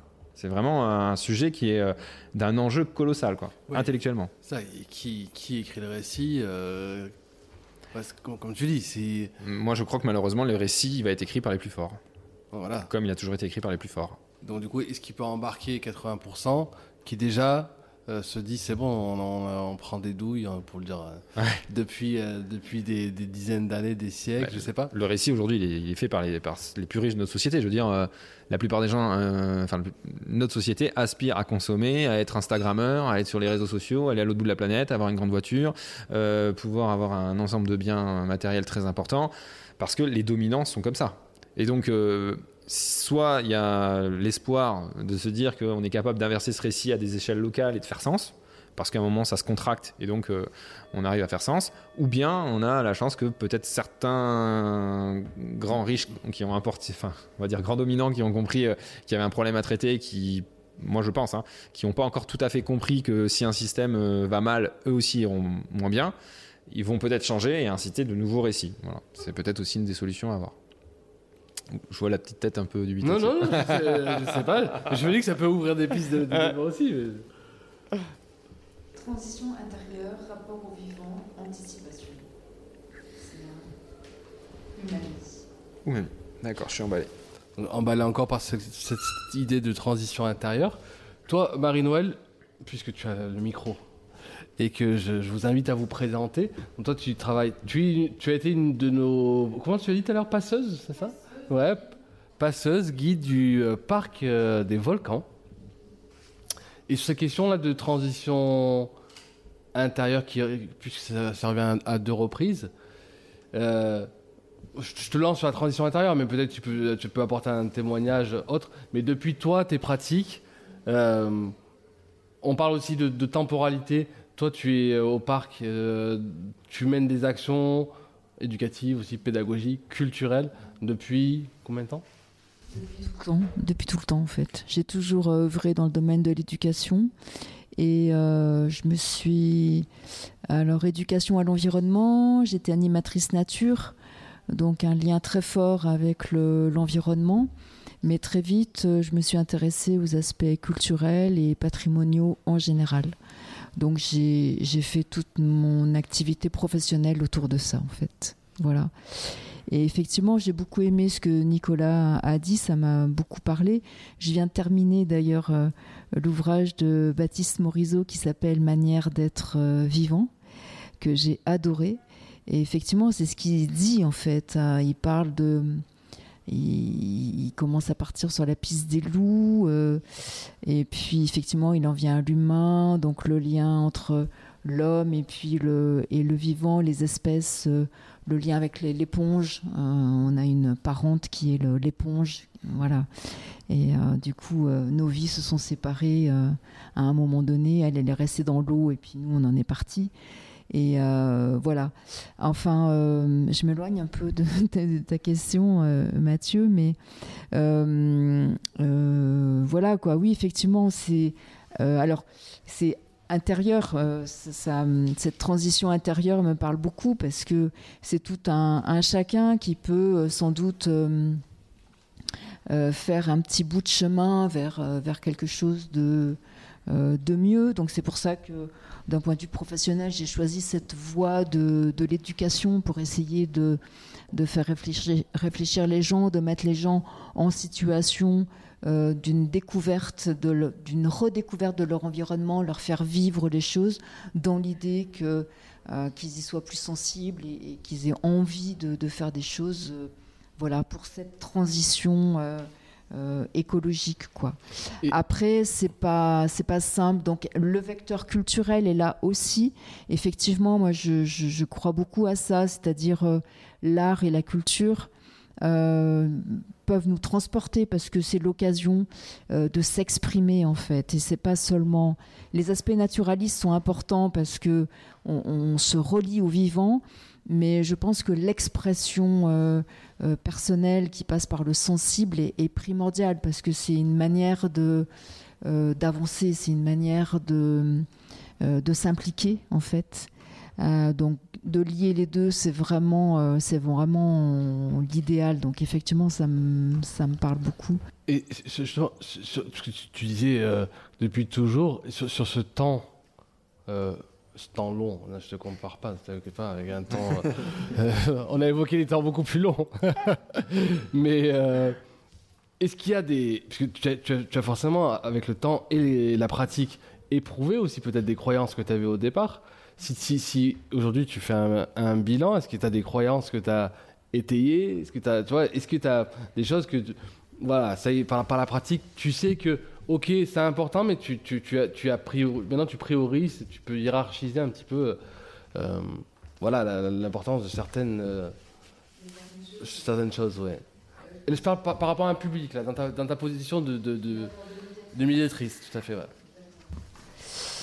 Euh, c'est dosé peut-être. Je crois que c'est le rapport à l'autre, quoi, en fait. Là, j'en viens un peu à, à moi-même. Toute cette pratique, en fait, m'a permis de d'évoluer et personnellement, effectivement. Je, je réponds comme ça, en fait, spontanément. Spontanément, ouais. Et euh, du coup, des choses qui me paraissaient vraiment euh, compliqué, j'osais pas, euh, des peurs, etc. Et du coup, le fait de, de, faire pas mal de choses, en fait, avec plein de gens, et ben du coup, ça, ça a gommé comme des barrières. Et puis je me dis que, enfin, ce que je ressens actuellement, j'ai presque terminé mon activité professionnelle. Hein. en fait, ça va venir très vite maintenant. Il me reste euh, un peu moins de 5 ans. Et, euh, et, là, maintenant, seulement maintenant, je commence à être bien à l'aise en fait dans, dans ce que je fais, quoi. Et, euh, et ça, ça passe par le rapport, euh, le rapport aux autres, en fait. Et je pense que quand on arrive à ça, il me semble que plein de choses sont possibles, en fait, quoi. Voilà. Et alors après, est-ce que c'est suffisant pour changer le monde? Je sais pas. Mais du coup, si je peux rajouter quelque chose, en fait, Là, je viens de le noter dans le salé, en fait. Et, euh, mais tu viens dans euh, quelque chose que j'ai pas entendu dans, dans, ce que tu nous as dit, euh, Nicolas. Mais tu viens quand même d'en parler là tout de suite. Et je l'ai noté comme ça, c'est le rapport au, lobby. Alors, tu as parlé de, de, personnes importantes, des gens qui ont le pouvoir, etc. Ce sont eux qui créent le, le récit. Moi, j'ai parlé de, évoqué des lobbies et quel rapport aux lobbies qui, a priori, ont les rênes dans cette menée ou cette conduite du monde vers les ruptures actuelles que l'on vit, quoi. Voilà, parce qu'au final, euh, des changements intérieurs, ok, euh, ce sont nous qui changeons et on va, on espère pouvoir changer euh, des gens, même si on arrive à 80% euh, de personnes convaincues et qui ont changé intérieurement. Mais si ces gens n'ont pas le pouvoir au final, c'est la question du pouvoir, quoi, du pouvoir économique, etc. Donc voilà. Et là, moi, souvent, je me sens vraiment euh, impuissante, quoi. Et, des fois, je, malgré tout ce que je peux faire ou tout ce que, tout ce que j'ai pu faire euh, ben, professionnellement et puis dans ma vie de tous les jours avec les amis, etc. Ça, c'est une espèce de chape de plomb qui est au-dessus de moi, quoi. Je me dis, mais c'est le lobby, quoi. Euh, voilà. Alors, souhaitons, comme tu viens de le dire, Nicolas, souhaitons que euh, quelques-uns euh, changent de, de position, comprennent ce qui se passe, les enjeux, et changent de récit, et puissent embarquer leurs collègues entre guillemets avec eux, quoi. Mais voilà. Alors oui, je crois que c'est ça le, truc. Il hein. ne faut pas que ça nous empêche d'avancer. Mais, euh, ce, point-là, juste parce que tu parlais de Baptiste Morisot, les détracteurs de Baptiste Morisot euh, lui reprochent de finalement que ce qu'il euh, n'a, ce qu'il, ce qu'il écrit n'a pas de portée, voire de consistance politique. Et c'est, souvent ce que les détracteurs puissent, peuvent le, le reprocher sur ces questions-là, justement, du pouvoir, de politique, effectivement, toi, tu as mis au cœur, tu as, fait une descente tout à l'heure euh, dans, la transition jusqu'à la transition intérieure. donc, finalement, changer, le, changer les perceptions du monde, c'est déjà changer le monde. À quel point, du coup, c'est possible avec cette question-là du, du pouvoir et de la politique? Ça va être long. Alors, euh, pour répondre sur plusieurs aspects, Baptiste Morisot, effectivement, il a pas forcément. Alors, il a une portée politique parce que c'est philosophique avant tout. Donc, c'est tout d'abord être capable de repenser certains concepts, certains sujets euh, à l'aune de connaissances, d'ailleurs d'ordre scientifique parfois, et de réflexion. Alors, pourquoi c'est intéressant C'est qu'à partir du moment où on a changé philosophiquement, politiquement, ça changera nécessairement. Alors, si vous repensez votre manière d'être vivant, nécessairement, euh, vous allez agencer et vouloir euh, agencer la cité d'une autre manière. Donc, politiquement, vous changez les choses. Ça. Donc c'est ne pas saisir la profondeur et l'interaction qu'il y a entre des concepts philosophiques et l'agencement politique qu'on a derrière. Et d'ailleurs, du reste, regardez notre histoire, ce n'est que ça. La philosophie des Lumières, c'est ce qui nous a amené aujourd'hui à ça. Hein. Mmh. Euh, d'accord, il n'y a, pas besoin de discuter longtemps là-dessus. l'histoire de l'humanité, c'est l'histoire des idées. Exactement, mmh. c'est ça. Donc, euh, bon, je pense que je ne connais pas exactement, j'ai déjà vu des critiques euh, d'un point de vue dans des, journaux euh, grand public de, Baptiste Morisot, mais je n'ai jamais lu vraiment des écrits argumentés, donc je ne peux pas m'exprimer mmh. vraiment sur leur point de vue, mais voilà. Après, sur la notion des lobbies, du récit, etc., euh, moi je vous dirais, il y a plusieurs sujets. Vous savez, vous connaissez ce fameux triangle de l'inaction, ça vous parle ou pas? Non? Le triangle de l'inaction, c'est on considère qu'il y a l'État, les citoyens et euh, les entreprises. D'accord? Et donc, euh, on a, tout le monde se regarde en chien de faïence. euh, et donc, ils disent c'est à toi de bouger parce que euh, l'État ne met pas en place les mesures, ils sont pas courageux. les entreprises disent mais les consommateurs, ils nous achètent des pailles en plastique. Les, con- les consommateurs disent mais on n'a pas l'offre nécessaire et l'État ne fait rien. Enfin, vous voyez, tout le monde se répond. Et donc, ça bouge pas. Donc, on est dans le statu quo et ça bouge pas. Alors, si on voit ça, ce triangle de l'inaction d'une autre manière, c'est on a un État qui a énormément de pouvoir, mais qui est pas courageux. On a des citoyens qui sont très courageux euh, et qui et qui n'ont pas de pouvoir. Donc, quand je dis très courageux, c'est des gens qui sont prêts à perdre la vie, euh, euh, qui font des grèves de la faim, qui vont s'asseoir sur des routes, qui sont prêts à arrêter leur carrière, etc. Et on a des, des- des entreprises qui finalement ont un peu de pouvoir et qui parfois peuvent être courageuses. Et donc ça rejoint la question sur la production tout à l'heure. Euh, si on réfléchit d'un point de vue économique, encore une fois, sortez le prisme monétaire, hein, économique, les échanges, voilà. On peut imaginer que on est, au lieu d'être dans le business as usual, prisme économique, rentabilité financière, on peut opter pour un- une entreprise dite responsable, vous savez, le fameux truc RSE là, qu'on aurait dû faire il y a 40 ans, et ensuite euh, basculer vers une économie contributive, c'est-à-dire je contribue au vivant, et aller même plus loin jusqu'à l'entreprise régénérative. C'est-à-dire je crée un écosystème et des ententes où, bah, euh, certes, je collecte de la, nature, mais je prélève un certain niveau et un palier parce que je l'ai quantifié. Euh, je réponds à des usages dans une certaine mesure et mon objectif, c'est de faire en sorte que bah, je régénère, euh, si possible, l'espace dans lequel je suis. Alors régénérer, ça ne veut pas dire réparer, hein, attention, dans, dans ma bouche. Régénérer, le terme, c'est simplement faire en sorte que j'assure que les ressources biologiques que, que je prélève puissent revenir à un état ouais, suffisant pour la génération en cours, d'accord? Pas comme pour le pétrole, pas pour 10 millions- pas pour 100 millions d'années. donc voilà, donc c'est un peu, c'est ça que c'est ça que je veux dire. Et donc euh, la notion des lobbies, elle est vraiment importante et on voit déjà des marqueurs importants dans nos sociétés, qui- de nos sociétés qui bougent. Ils sont, à mon sens, pas suffisants, mais on voit déjà des marqueurs très intéressants. Euh, donc typiquement, on voit des entreprises qui commencent à s'engager sérieusement sur le sujet, parfois en greenwashing, hein, j'entends, euh, éco-blanchiment, mais euh, euh, parfois avec des, ambitions sincères, en disant je repense complètement la manière dont je fais mon business, mon plan d'affaires, etc. Et je vais réfléchir comment je peux contribuer euh, vraiment à ça, comment je peux faire autrement. Ou alors, euh, si ça se trouve, mon activité, elle, doit s'arrêter. Je dois diminuer mon empreinte, je dois diminuer mes flux de marchandises, je dois inciter mes clients à moins consommer. Euh, donc c'est, par exemple, hein, on entend souvent parler de ça, mais il n'y a pas que ça qui existe dans la vie, c'est l'économie de la fonctionnalité. Euh, bah, vous avez des téléphones, au lieu de vendre tout le temps des téléphones, bah, on pourrait très bien prendre une décision en disant euh, le téléphone, il a une utilité, c'est de téléphoner, euh, il m'appartient pas nécessairement, c'est un service. Et donc, tout l'intérêt de l'entreprise, c'est de faire qu'il vous dure le plus longtemps possible pour, que vous puissiez téléphoner. Donc, ça évite de produire en permanence des téléphones dont on sait l'empreinte et principalement la fabrication des équipements. Donc, ça, c'est une, première réflexion qui, est possible. Donc, comment on peut l'agencer Alors, l'enjeu, c'est comment on combat ces lobbies? Ben, moi, je crois qu'en fait, il faut attaquer de tous les parts. Il faut attaquer le système. on est dans le système, il faut l'attaquer. Il faut être dans le système et faire, différemment. D'accord? Donc je pense que c'est les, méthodes. Et il faut être en dehors du système et montrer qu'on peut faire autrement. Si vous voulez, c'est un peu ça. C'est combattre le système de l'intérieur. Euh, donc je dirais par exemple être un acteur économique ou socio-économique et, ag- et agir dedans.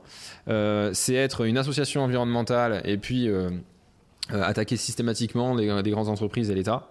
Et c'est montrer qu'on peut faire autrement, des, une autre manière d'habiter. Alors pour caricaturer, mais c'est pas que ça, c'est euh, montrer que je peux vivre différemment, hyper euh, dans des habitats ultra légers, euh, que je peux habiter hyper sobrement, sans revenus, etc. D'autres manières d'habiter le monde, quoi. Il y a plein de façons de le faire, et ça permet de construire un récit, dire ça c'est possible. Il y a des gens qui se battent, et chacun trouvera peut-être son compte dans, tout ça. Et je pense que c'est indissociable d'avoir ces trois manières de lutte dans le système. Et la construction des lobbies, malheureusement, aujourd'hui, c'est parce qu'elle est dictée par l'argent. Et à mon sens, là où ça va changer, c'est quand ça sera les idées. Quand le problème sera suffisamment violent et que le choc sera suffisamment violent d'ordre physique, que ça deviendra une problématique d'ordre éthique, voire de survie, il est très probable que ça commence à changer. Et il me semble qu'on voit déjà des petits marqueurs dans lesquels c'est en train de changer. Pour certains d'entre nous. Pas tous, mais pour certains d'entre nous. C'est-à-dire, on se dit, ah non, mais là, en fait, euh, c'est juste plus soutenable. Moi, j'ai déjà eu des échanges avec, euh, avec diffère- diverses professions où on me disait, euh, ah oui, en fait, euh, ouais, je me rends compte que ça va pas durer et il faut vraiment que je fasse quelque chose, quoi. Et là, d'un seul coup, ils sont au pied du mur et ils se disent, je vais devoir revoir ma façon d'agir et je ne vais plus adhérer à tel ou tel lobby auquel il adhérait préalablement. Voilà. Donc c'est des choses de cet ordre-là que ça peut apparaître. Alors je suis peut-être un peu fataliste à dire qu'il faut se prendre une baffe avant de commencer à agir, mais Euh, c'est important qu'il y ait peut-être des gens qui soient un peu plus préparés à ces sujets-là pour pouvoir éventuellement soit guider, soit amener de la réflexion, de la matière au moment où plein de gens sont prêts à basculer. Et alors je finirai sur un sujet. Il y a la notion de, euh, en anglais, en français, c'est bascule, euh, point de bascule social. Peut-être vous avez déjà entendu parler de ça. On dit euh, oui, s'il y a 10% de la population qui est sensible au sujet, j'entraîne tout le ventre mou qui bouge pas, etc. Je pense qu'il faut être très vigilant avec ça. Je vais vous donner un exemple. si vous mettez 10% de la population française dans la rue, euh, je sais pas, alors je sais pas combien il y avait de personnes dans la rue, un million, donc un sixième, ça doit faire à peu près un, 1% euh, de la population française, on va dire, qui était dans la rue pour une contestation sociale au hasard, hein, qui a eu. ça fait pas grand chose. Maintenant, si vous mettez 1% de la population française assise devant l'Elysée, hmm, je suis pas sûr que ça va se passer de la même manière. Donc en fait, il faut faire attention aussi à la notion de la, bascule sociale en fonction de l'action la modalité d'action. C'est pas pareil d'avoir 10 millions de personnes qui likent une vidéo en disant il faut changer le monde que euh, ne serait-ce que 100 000 individus euh, qui sont devant une préfecture. Vous voyez, ça n'a pas du tout la même chose. Donc on peut avoir des effets de cliquet, des effets de levier qui peuvent apparaître par un lobby citoyen, par une action massive. Et on en a déjà vu quelques-unes qui ont pu bouger. Ça peut être un fait divers triste parfois qui arrive et qui crée le bascule. Vous en connaissez un, et probablement euh, qu'il va en arriver d'autres, l'effet des gilets jaunes, par exemple. C'est un effet de bascule sociale qui a été important. Voilà. Vous avez mm, finalement pas grand monde, mais la violence, la médiatisation et les choses qu'on a eues ont permis d'engager quelque chose. Voyez. J'ai pas dit que c'était bien ou mal, d'accord? J'ai pas de jugement de valeur. Je dis juste que ça a occasionné quelque chose. Transition systémique.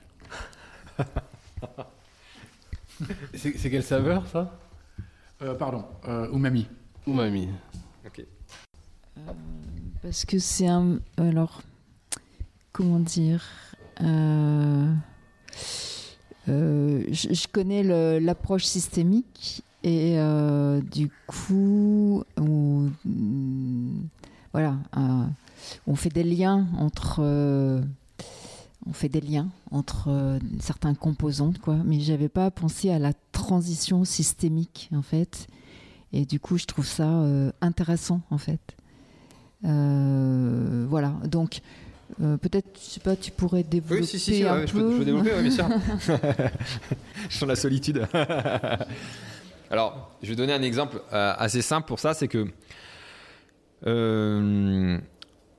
je, je, vais faire quelque chose, c'est que j'ai eu beaucoup, j'ai eu la chance, tout du moins, de faire des études universitaires. Donc, je tiens à préciser que c'est une chance que ce pays m'a offert et que le corps social m'a offert. Euh, et, du coup, je me suis rendu compte de quelque chose en, écoutant plusieurs auteurs et les ouvrages, que euh, on avait tendance à réfléchir tout le temps de manière très, on dit souvent en silo, sur monospécifique, etc. D'ailleurs, regardez notre agriculture, par exemple, regardez notre manière de nous déplacer, par exemple, regardez notre manière de manger, par exemple. c'est tout le temps monospécifique, quoi.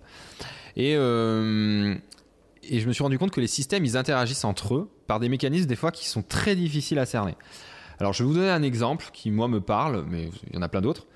Euh, vous avez le changement climatique qui apparaît, euh, et donc des phénomènes de vagues de chaleur. Ces vagues de chaleur occasionnent dans euh, des villes urbaines, on a encore des îlots de chaleur urbains. Et donc, les personnes ont envie, parce que socialement, elles habitent, dans, elles habitent tout simplement dans des logements relativement restreints, mal isolés. il fait 40 degrés, donc 55 sous les, sous les combles, etc. On veut aller se rafraîchir. Donc dans le même temps, on va aller chercher des points d'eau pour aller se rafraîchir. Souvent euh, des lacs, des lieux d'activité nautique. Et là, on voit toutes, les, euh, toutes les, les, constrictions qui apparaissent sur le système. On a besoin de se déplacer pour y aller. Alors soit on met de la clim, on va évacuer ce sujet, mais on va mettre, euh, il faut se déplacer pour y aller, donc logistique, transport. Et dans le même temps, on va sur un lieu de loisir qui est prisé par plusieurs personnes et plusieurs dizaines, voire centaines de, de, de personnes simultanément. Dans le même temps, ce lieu nautique, par exemple, je sais pas ici s'il y a un lieu, une base nautique emblématique. Moi, je connais le lac d'Eda, mais je sais pas si c'est voilà, si emblématique. Mais euh, plusieurs personnes y vont et euh, la, qualité de l'eau, dans le même temps, est dégradée parce qu'il fait très chaud et vous avez des cyanobactéries. Donc, des tensions sociales apparaissent au, même moment.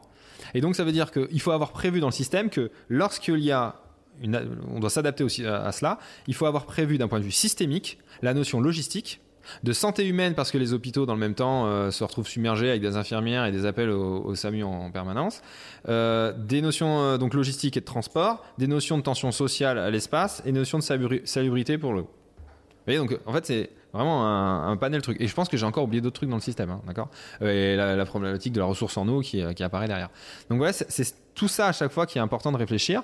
Et euh, la notion de logement, d'où j'habite, d'où je travaille et comment je me transporte, c'est un enjeu qui, pour moi n'est que systémique. C'est-à-dire euh, réfléchir à la manière et la modalité de se déplacer versus où j'habite et où je vais travailler, c'est un enjeu qui est majeur.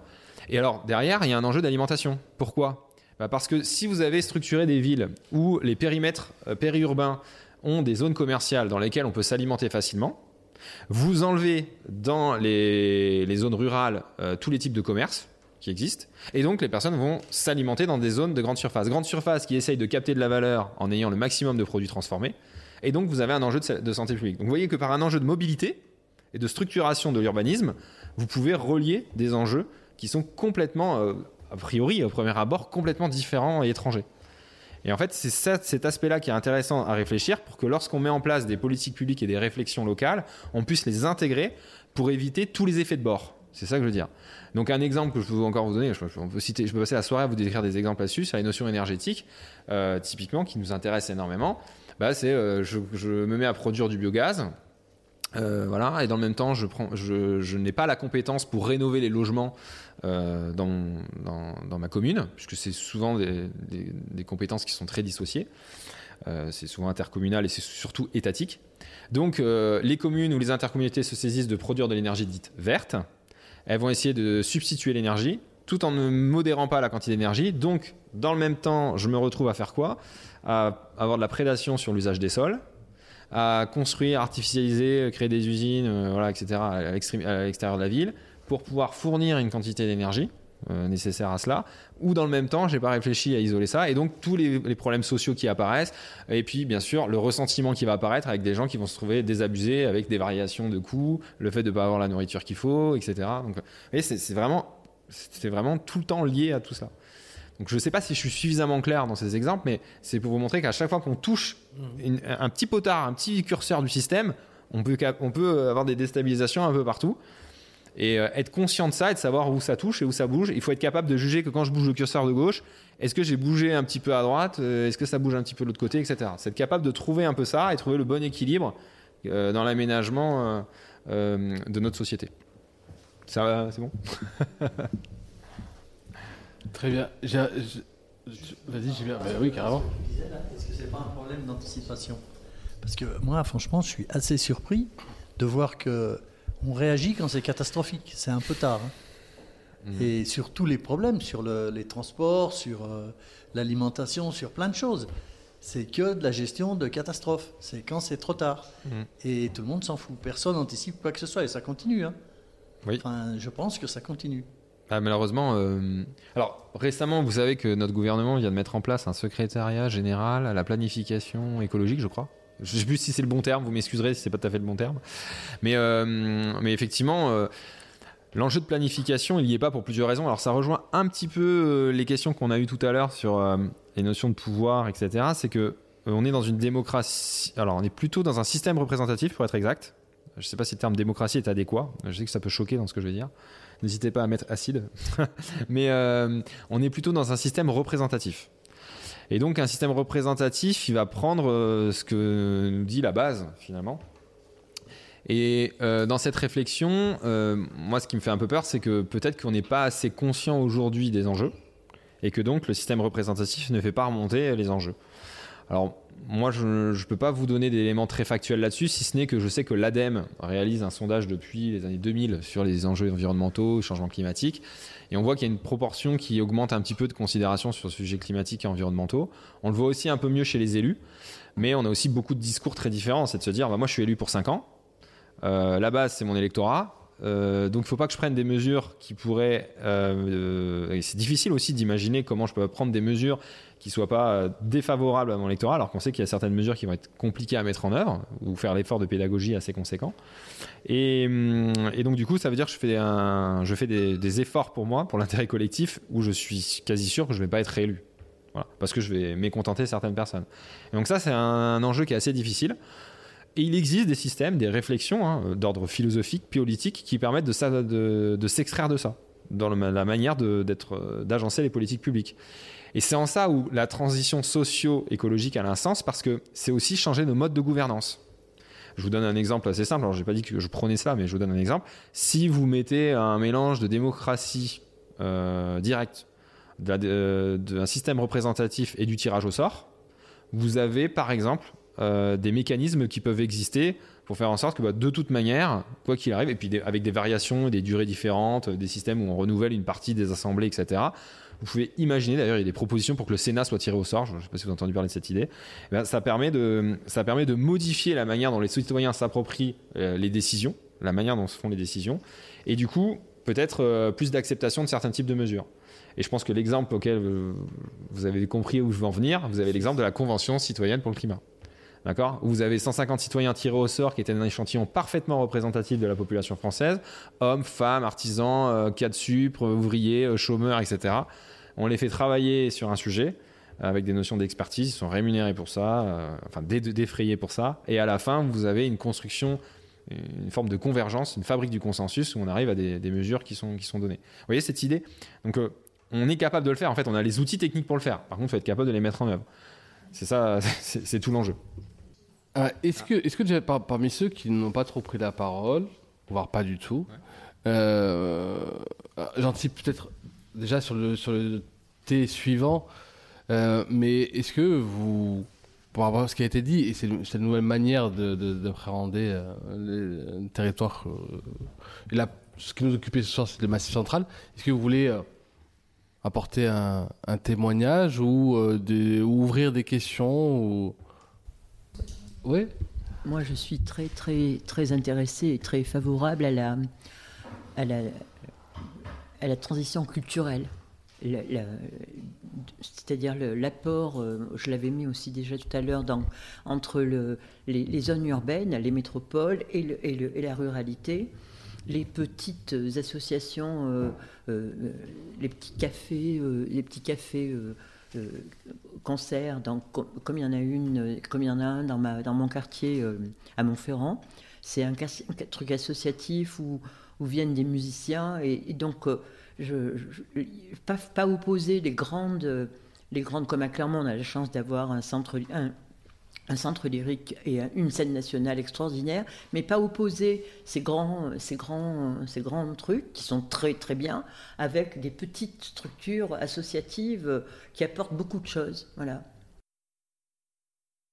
Ça, c'est la notion de valeur qu'on accorde à cela, en fait. C'est une notion de valeur euh, qu'on accorde à ça. Alors, ça me fait penser à quelque chose qui est. euh, on a parlé de la zone urbaine et, et périurbaine ou rurale, où on voit une forme de transition, mais en fait, ces structures, elles peuvent être aussi des formes de transition, euh, en accueillant peut-être de, de- je sais pas, d'autres types de publics, d'autres types d'artistes, qui sont en fait des interfaces, encore une fois, et euh, qui sont des formes de transition hyper intéressantes d'un point de vue culturel et ou artistique. Ah,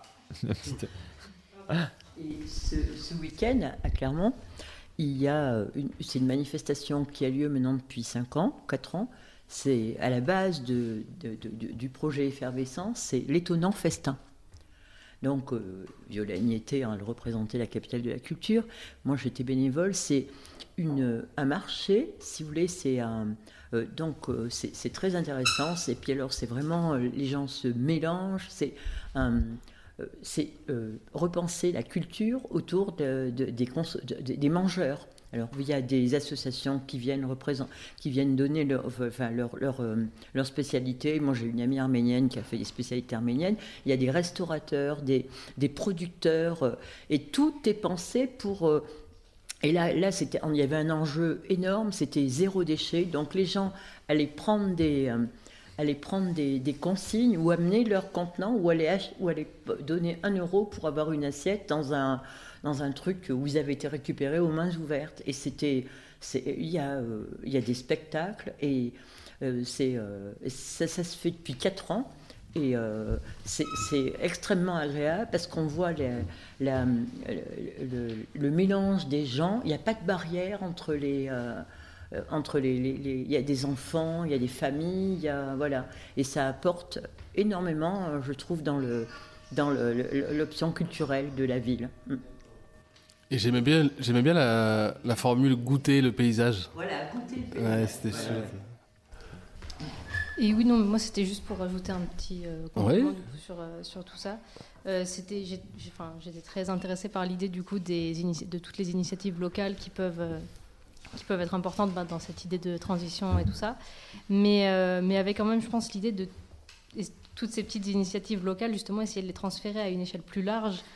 Enfin, pas se contenter justement de ces petites initiatives locales qui sont super importantes et qui, qui vont faire changer les choses, mais d'essayer quand même du coup de les concentrer ou les transférer, euh, d'échanger sur celle-ci à une échelle euh, plus large en fait. Euh, Ça me semblait aussi important. hein. Pardon. Modéliser. Oui, voilà. Enfin, essayer en tout cas de, voilà, de. Oui, c'est ça. Voilà. Bah, c'est euh, alors c'est- euh, en fait c'est l'essence même de la constitution de l'association qu'on avait souhaité qui s'appelait Transition Limousine.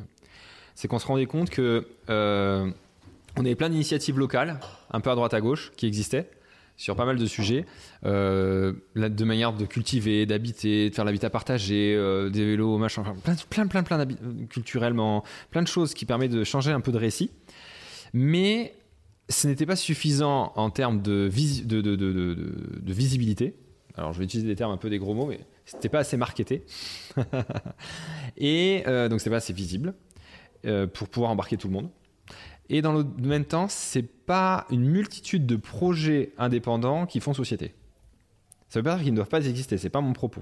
Mais il faut y trouver un schéma, une cohérence pour que tout le monde comprenne que euh, se dise bah en fait c'est un récit auquel je vais adhérer parce qu'en fait une grande partie des citadins ils disent ah ouais c'est cool euh, cette ferme collective où ils vivent à 10 dedans et puis ils, ils sont capables d'être hyper indépendants c'est super beau mais en fait moi je me projette pas là-dedans et euh, je sais pas comment faire. Donc il faut donner quelque chose à, ces gens-là, à, se- projeter là-dedans. Donc ça peut être plein de façons.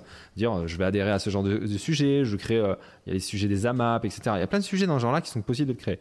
Et donc euh, l'idée de Transition Limousine, c'était de fédérer, de trouver toutes les, les initiatives sur le territoire, de faire une concertation, un diagnostic, tout d'abord un diagnostic des acteurs, et ensuite une concertation de ces acteurs pour se dire, sur un même espace dans lequel on partage les mêmes ressources qui sont du Massif central, hein, des mêmes ressources paysagères, culturelles, etc., et dont il y a déjà des initiatives, comment on leur fait prendre science pour, euh, pardon, sens, excusez-moi, prendre sens pour pouvoir euh, faire un récit commun. Voilà, en fait, c'était ça l'idée. Et je, je- je souscris complètement à cette idée de, de, voilà, Mais de modéliser. Par contre, mais Bernard, tu viens de le dire comme ça, tu as, tu as lancé d'expérience, on sait que ça ne marche pas, c'est ce que tu viens de dire. Et- Est-ce que, tu peux faire part de cette expérience? C'est- le, le- champ d'appli- d'application des technos, ça. Et je peux te donner deux, trois exemples. Oui. Moi, j'ai- j'ai eu affaire. Tu crois que j'ai besoin de ça? J'ai eu affaire deux, trois fois dans ma vie à des, à des, des prédateurs technocratiques. C'est-à-dire, c'est des mecs qui arrivent, ça peut être des nanas. Est-ce que tu peux me préciser du coup de, Hein? ce que ce que tu as d'où dans quel cadre tu travaillais à ce moment-là ou ce que as, ce que tu as fait? Non, mais je travaillais pas, mais. Euh, enfin, je travaillais beaucoup, quoi. Mais, non, non, mais je pense à. à- à- à- Il y a des mecs qui arrivent dans, dans le sillage des politiques, en principe. Et c'est des prédateurs, mais euh, parfaits, quoi. Ils voient qu'il y a des trucs qui marchent. Alors ils vont monter un, truc pour dire que ça pourrait mieux marcher, qu'il faut se mettre ensemble et tout. Et, euh, et ils le font parce que eux ils ont des moyens et tout. Et, et quelques années après, je pense à un truc, ça s'appelait le tremplin, Clermont. Euh, Je pense à un mec qui est, qui arrivé, qui s'appelait Pinard, qui devait tout révolutionner au niveau du tourisme. Et donc, c'est des, c'est des, des gens qui, sous prétexte de fédérer, de machiner, euh, euh, en fait, ils, ils deviennent les héros d'une histoire, si tu veux. Puis toi, mais je pourrais. Mais d'une histoire qui a foiré ou d'une histoire euh, qui a marché? Ah, d'une histoire qui foire en Qui principe, foire. ouais, bien sûr. Donc c'est des anti-héros quand même. Hein? C'est des, anti-héros.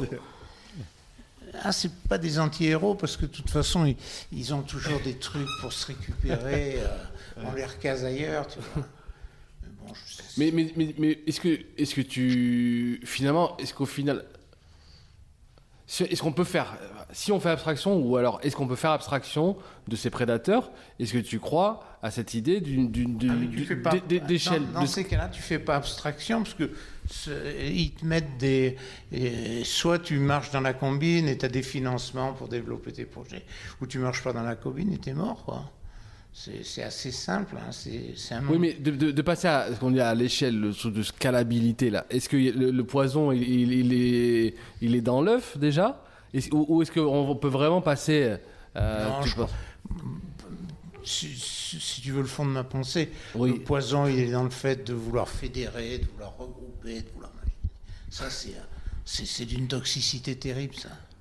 Ça, ça castre l'inspiration, ça, c'est rien. Pour moi, quoi? Là, tu es dans le champ du politique, en fait. Pardon? De, Des institutions. Le, ce sont les institutions, ce dont tu parles. Oui. Les, les prédateurs dont tu parles, ils sont institutionnels. Oui, oui, mais les institutions sont prédatrices, je crois, quand même. Euh... Non, moi j'aime beaucoup tout ce qui. Je t'ai dit, les histoires de René Passé, ça m'avait beaucoup intéressé quand, quand j'avais 40 ans de moins, mais euh, c'était cette tentative de. Cette tentative de comprendre. Mais mais en fait, euh, moi, je suis plus un, mec de récit, quoi. Et euh, le récit, euh, pour moi, il s'emmerde pas avec des problèmes de connaissance, tu vois, de, de. Le récit, c'est une question d'inspiration, c'est une question. Et, et, l'histoire est 80% à convaincre et tout. Je crois que ça fonctionne pas du tout comme ça. Enfin, il y a longtemps que les sociologues savent qu'il y a une perversion des systèmes dominants euh, on, peut, être bourre, euh, font la caisse. Il y a quand même une perversion des systèmes dominants par, quelques. Tu vois, moi, quand, je, découvre leur, histoire de traverser de, de Chauvet à Lascaux, je me dis putain, ils vont faire du mal, c'est con parce que ils fonctionnent pas comme les autres, quoi, ils pensent pas comme les autres et ils prennent le risque. plus, il y a la notion du risque. Il n'y a pas de récit sans risque. Euh, le récit qui te mène à un truc, euh, ça va être super, hein, on va tous s'embrasser sur la bouche et tout. Moi, j'y crois pas un pet à ça. Euh, le, récit, c'est quelques, c'est quelques groupes, c'est des groupes comme ça qui, qui, qui un truc sans savoir si, si c'est objectif, sans savoir, sans se poser des questions, sans se poser des questions trop vers où ils vont. Mais bon, moi je suis un peu. Un... Tu pourrais nous, hein nous raconter la, les rondobacs que tu as mis en place? Parce que en parlant d'initiatives locales, euh, en lien ah, avec putain. la culture, Si tu savais comme le mot local me, me file de l'urticaire, quoi. Combien de fois je me suis fait combien de fois je me suis fait, euh, euh, je me suis fait descendre par euh, les locaux localistes, les érudits locaux et tout le machin. Non, moi par exemple, je sais pas, j'ai une envie de, j'ai envie de, un récit je, suis hors sujet là en fait. Non, non, non. Hein Parce que je, crois que ce qui tue le récit, c'est, le consensus initial, tu vois. Si on se réunit, alors putain, quel récit on va pouvoir imaginer tous ensemble? Alors putain, si tu veux lui couper les couilles à ton récit, là c'est gagné d'entrée, quoi. Euh, moi, je sais pas, j'ai envie de raconter. tu prenais cet exemple, mais j'ai envie de, de, de, de, mettre un récit. Euh, mettre un récit, ça ne veut pas dire écrire. Euh, un récit, c'est pas une histoire. Quoi. Un récit, c'est des bribes, c'est des machins. Tu, fais toujours croire que c'est quelqu'un qui te l'a raconté, quoi. Ça vient toujours et, à, qui quelqu'un d'autre avait déjà raconté, quoi. Euh, ce, qui, donne des gages de sérieux incontestables. Et, au bout, moi, je, je, je sais pas, j'ai envie de mettre un récit, mais comme on met une barque euh, on met une, barque à, l'eau, tu vois.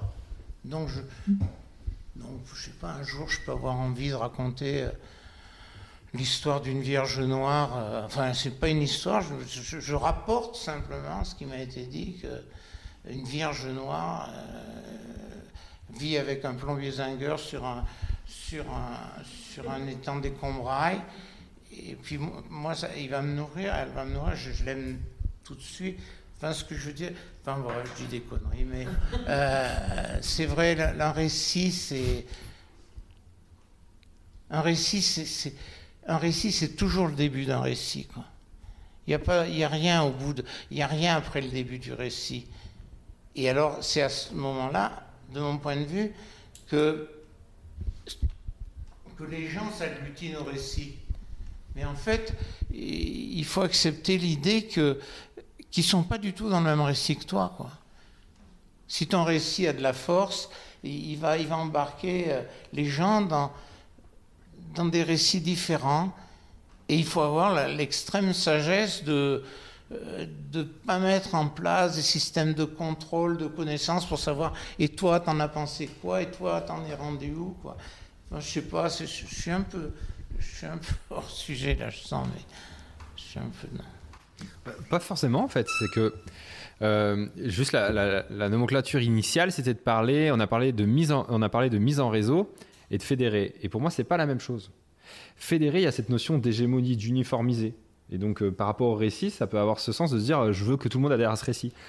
Euh, nous, ce qu'on a sollicité, c'est de se dire qu'il y a plusieurs initiatives sur le territoire qui existent déjà, qui, qui font sens. Je ne le conteste pas, et cette, cette forme d'individualité, elle, elle est, essentielle. Mais mettre en réseau ces gens-là et dire il y a ces initiatives qui existent et on va essayer de faire euh, de vivre ensemble, en fait, c'est ces gens-là qui construisent le récit. Moi, j'ai pas envie de proposer quoi que ce soit. J'ai juste envie de dire mettons ensemble les gens qui ont envie d'avancer dans la direction. On est tous d'accord pour dire qu'il faut changer de, changer de récit. Et ce nouveau récit qui émergera, bon, on fera ce qu'on veut. Enfin, je veux dire, on y adhérera, on y adhérera pas. Et effectivement, c'est des bribes de l'un, des bribes de l'autre, des bribes de ci. Moi, je vis comme ci, moi, je vis comme ça, moi, je vois ça. Enfin, peu importe. Chacun amène sa brique. Et c'est une forme constitutive, mais absolument pas hégémonique qui va s'impliquer à tous. C'est pas ça le, propos. Mais j'entends euh, j'entends cette vigilance à avoir sur le côté euh, fédérateur. Et je pense qu'effectivement, c'est important d'être très vigilant par rapport à ça. Parce que ça peut avoir un sens de, pour reprendre peut-être euh, certains termes, castrateur sur le, sujet. voilà.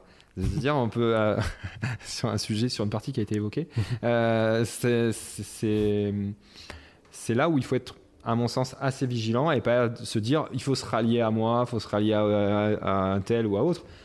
C'est là où, dans les modes de réflexion qu'on peut avoir, euh, on a un rôle à jouer pour le construire, ce récit. Et il émerge à plusieurs endroits. Et peut-être que ce qui fera sens, c'est qu'il y a des gens qui un jour se sont dit on, va réfléchir ensemble, collectivement, parler, discuter, échanger, phosphorer, euh, être artiste, euh, avoir des événements culturels ensemble. Et c'est ça qui peut-être qu'on est en train de créer. Et alors, pour le coup, je ne sais pas où été votre, le point de vue là-dessus, mais au contraire, moi je pense vraiment qu'il y a un vrai enjeu au niveau local. Parce que ce qui fait sens, c'est ceux qu'on côtoie régulièrement, ceux qu'on voit, ceux qu'on aime.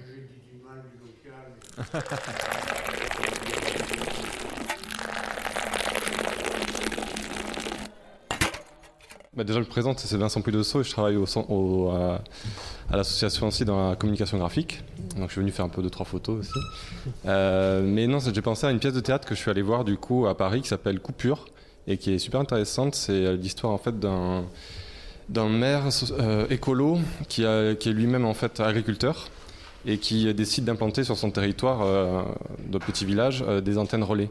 Et en fait, la pièce de théâtre commence comme ça en nous disant euh, est-ce que vous pensez que votre voix compte, la voix politique quoi? Et du coup, elle nous prend à partie, nous, public, en tant qu'on vote, on se lève, on, s'assoit, on reste assis, et on vote comme ça régulièrement pendant la, pendant la pièce de théâtre. Et en fait, on est en train de, de mettre en fait, à porte-à-faux le, le, maire qui a voté pour l'installation des antennes relais. Mais, mais, du coup, toute la pièce de théâtre explique en fait pourquoi il a fait ça et pourquoi il a fait ça, surtout qu'il est lui-même agricole et qu'il va perdre son, champ.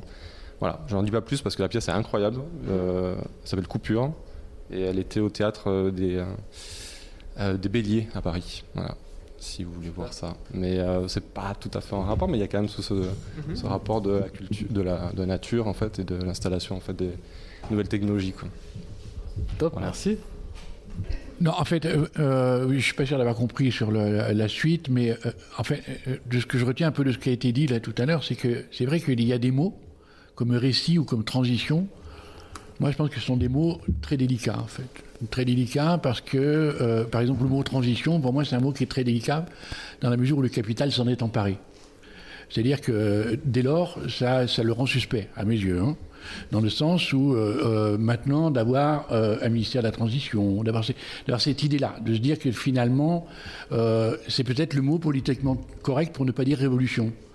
C'est peut-être ça, transition, c'est peut-être cette espèce de chose qui...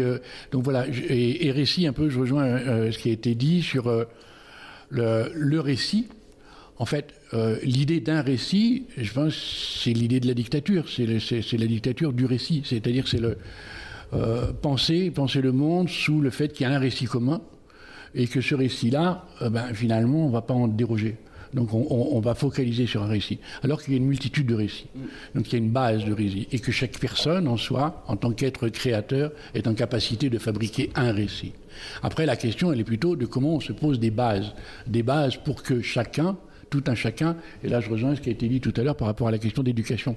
C'est-à-dire que c'est vrai que quand on parle de, notre transmission, d'une transition ou d'une transmission, on se pose les questions, et même là ça a été un peu euh, sous-jacent, c'est-à-dire sur l'idée que euh, si on se pose la question de demain l'écologie, demain euh, les, catastrophes climatiques, tout ça, on est encore une fois sur une échelle de temps qui nous est propre, dans la mesure où on n'est plus dans une période où on plante des arbres sans se poser la question de si on les verra pousser. On n'est plus dans cette période-là. On n'est pas dans cette période-là. Si on plante un arbre, on veut l'acheter déjà grand pour qu'il nous donne des fruits demain. Donc on est là-dedans. C'est cette pensée actuelle. On est dans une pensée de l'in- de l'instant, de l'instantané. Ça veut dire que même la question sur euh, le, risque encouru par rapport à, des bouleversements, euh, c'est des questions qui nous touchent nous. Alors qu'en fait, ce sont des questions qui vont toucher les enfants de nos enfants de nos enfants. C'est-à-dire que ça va aller beaucoup plus loin que ça. Et j'ai l'impression qu'on se place à tort constamment, y compris dans nos contestations, dans des situations d'immédiateté. Et ça, c'est un peu compliqué. Ça veut dire que dans cette idée d'immédiateté, je pense que c'est ça qui fabrique cette idée d'un récit, d'un seul et unique récit, cette idée d'une transition. Voilà, je pense que moi, il y a quelque chose là-dedans. Enfin, je voulais un petit peu euh, revenir un peu sur cette notion-là. Et tout à l'heure, tu as utilisé un mot que je trouvais hyper intéressant. Je ne sais pas si tu connais la référence, enfin, si elle fait référence plutôt à, cette- à ce, ce bouquin dont j'ai plus le titre de Stanger, c'est Debez, quand tu as parlé d'épaisseur. Est-ce que tu connais ce travail-là sur épaissir le monde versus justement ce monorécit qui est la question de scalabilité qui amincisse euh, le monde Je sais pas si. Je trouve, je trouve hyper intéressant ce mot là, que tu as choisi tout à l'heure de épaisseur. Ouais, ben oui, pour cette raison-là. C'est-à-dire qu'on est euh, en- dans un monde justement de, de l'instantanéité. L'instant, c'est le- c'est cette espèce d'instant que l'on dit présent, mais que, euh, pareil, sur le mot présent, on pourra en discuter parce que il est, il est un peu suspect. Mais le- le- cette idée de, de- c'est-à-dire qu'on a, on a complètement aménisé. On est quand même dans, une- dans, dans le moment du plat. On est dans un, y compris la numérisation du monde, c'est la planification, c'est du plan.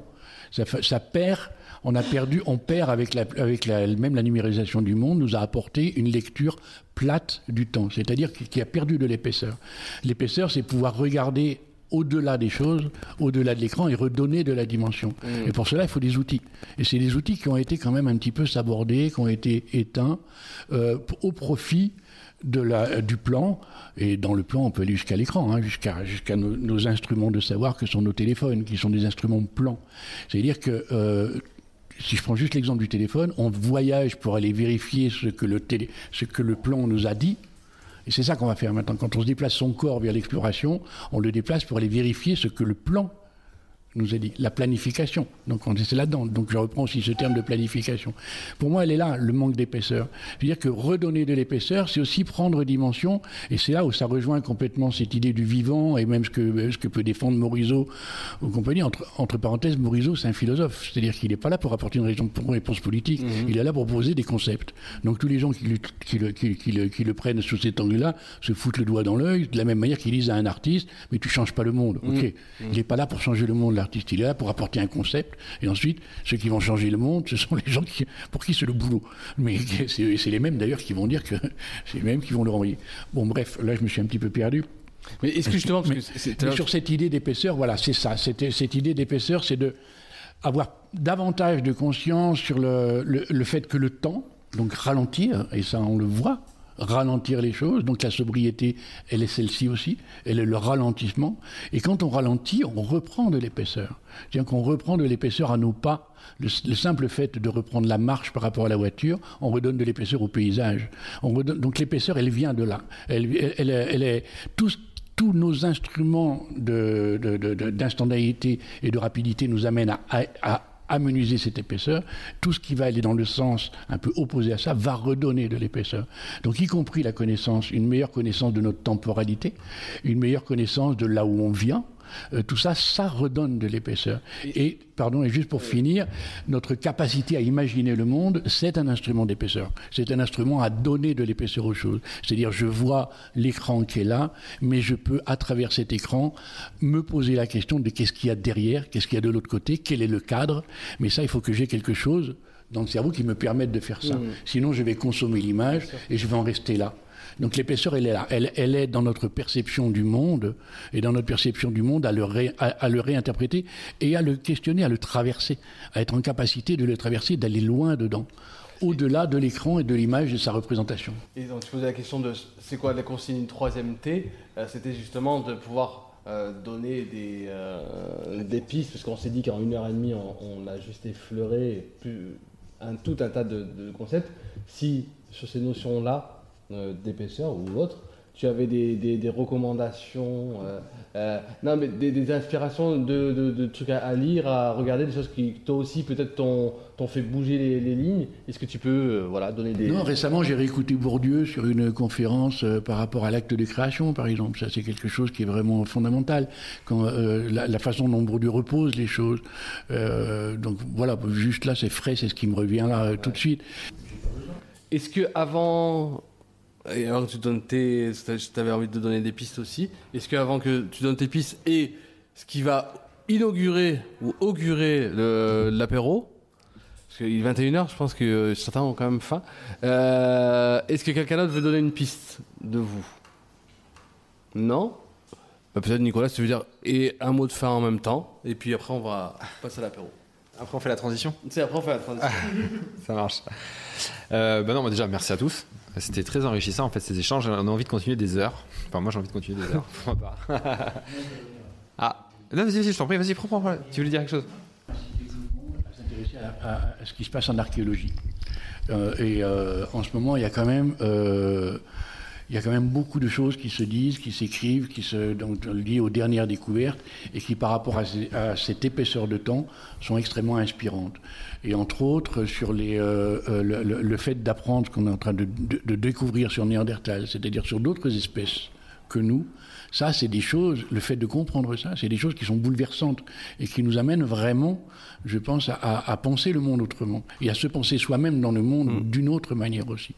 Donc moi, j'ai l'impression que le champ, c'est peut-être une obsession que j'ai parce qu'on est sur ce projet-là depuis quelques années, mais le champ, de, le, le, le, le champ des découvertes actuelles sur l'archéologie nous apporte énormément de, de, de énormément de, de, de de, de, de, de, penser un peu, de penser de pas de côté en fait. Mais moi, tu sais, j'étais étonné de voir qu'un des podcasts les plus téléchargés de France Culture s'appelle, c'est chez Carbone 14.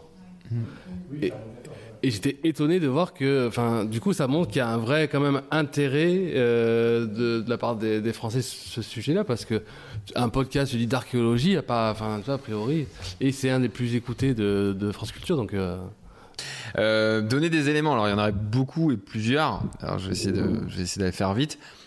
Euh, déjà, je dirais que sur les éléments dont on a pu aborder, je vois des choses qui en fait sont complètement complémentaires et je ne sais pas si c'était mal compris ou pas, mais quand on parlait de récit, typiquement, euh, je pense pas que c'est un seul récit.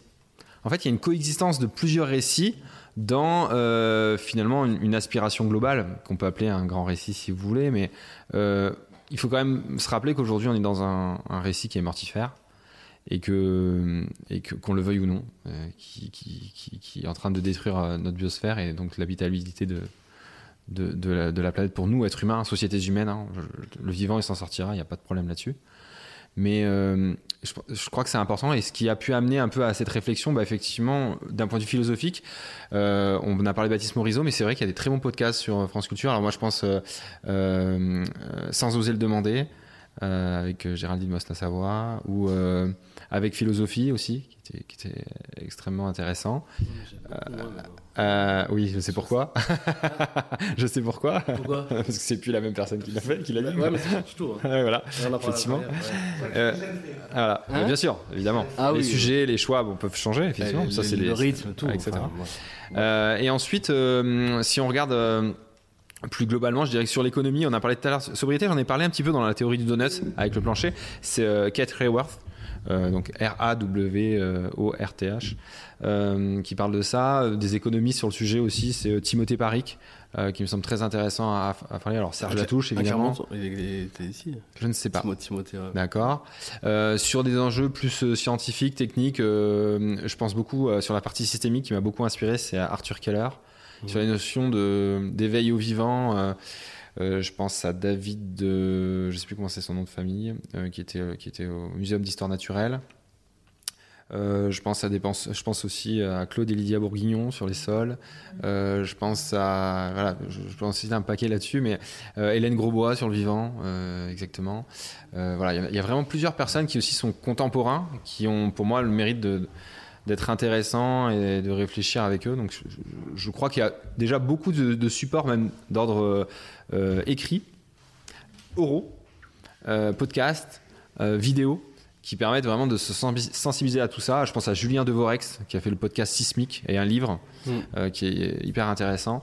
Donc voilà, il y a- il y, a vraiment beaucoup de, de- de matière à réfléchir et qui, à mon sens, permettent d'enrichir tout du moins à savoir vers où on ne doit pas aller, à défaut de savoir où on va. Edgar Morin, oui, effectivement. Ouais, tout à fait. Non, il y en a- il m'a- il m'a vraiment. Moi, j'aime bien aussi écouter euh, Aurélien Barraud ou Étienne Klein, par Ouais. exemple. Voilà, c'est des gens que j'aime beaucoup écouter aussi. Mais merci beaucoup, Nicolas, et merci beaucoup à merci vous à pour tous, votre surtout. participation. Merci. Merci d'avoir écouté jusqu'au bout cet épisode. Si vous avez apprécié ce moment, n'hésitez pas à partager le podcast, à le commenter, laisser une note sur Apple Podcast, 5 étoiles de préférence, et à écouter les 5 autres épisodes. Et puis, vous l'avez compris, ces causeries participent au développement des idées et à la constitution du dossier de candidature pour que Clermont-Ferrand Massif Central devienne capitale européenne de la culture en 2028. Nous sommes dans la dernière ligne droite. Parmi les quatre dernières villes présélectionnées, alors on compte sur votre soutien et vos bonnes ondes. Merci et à très bientôt j'espère.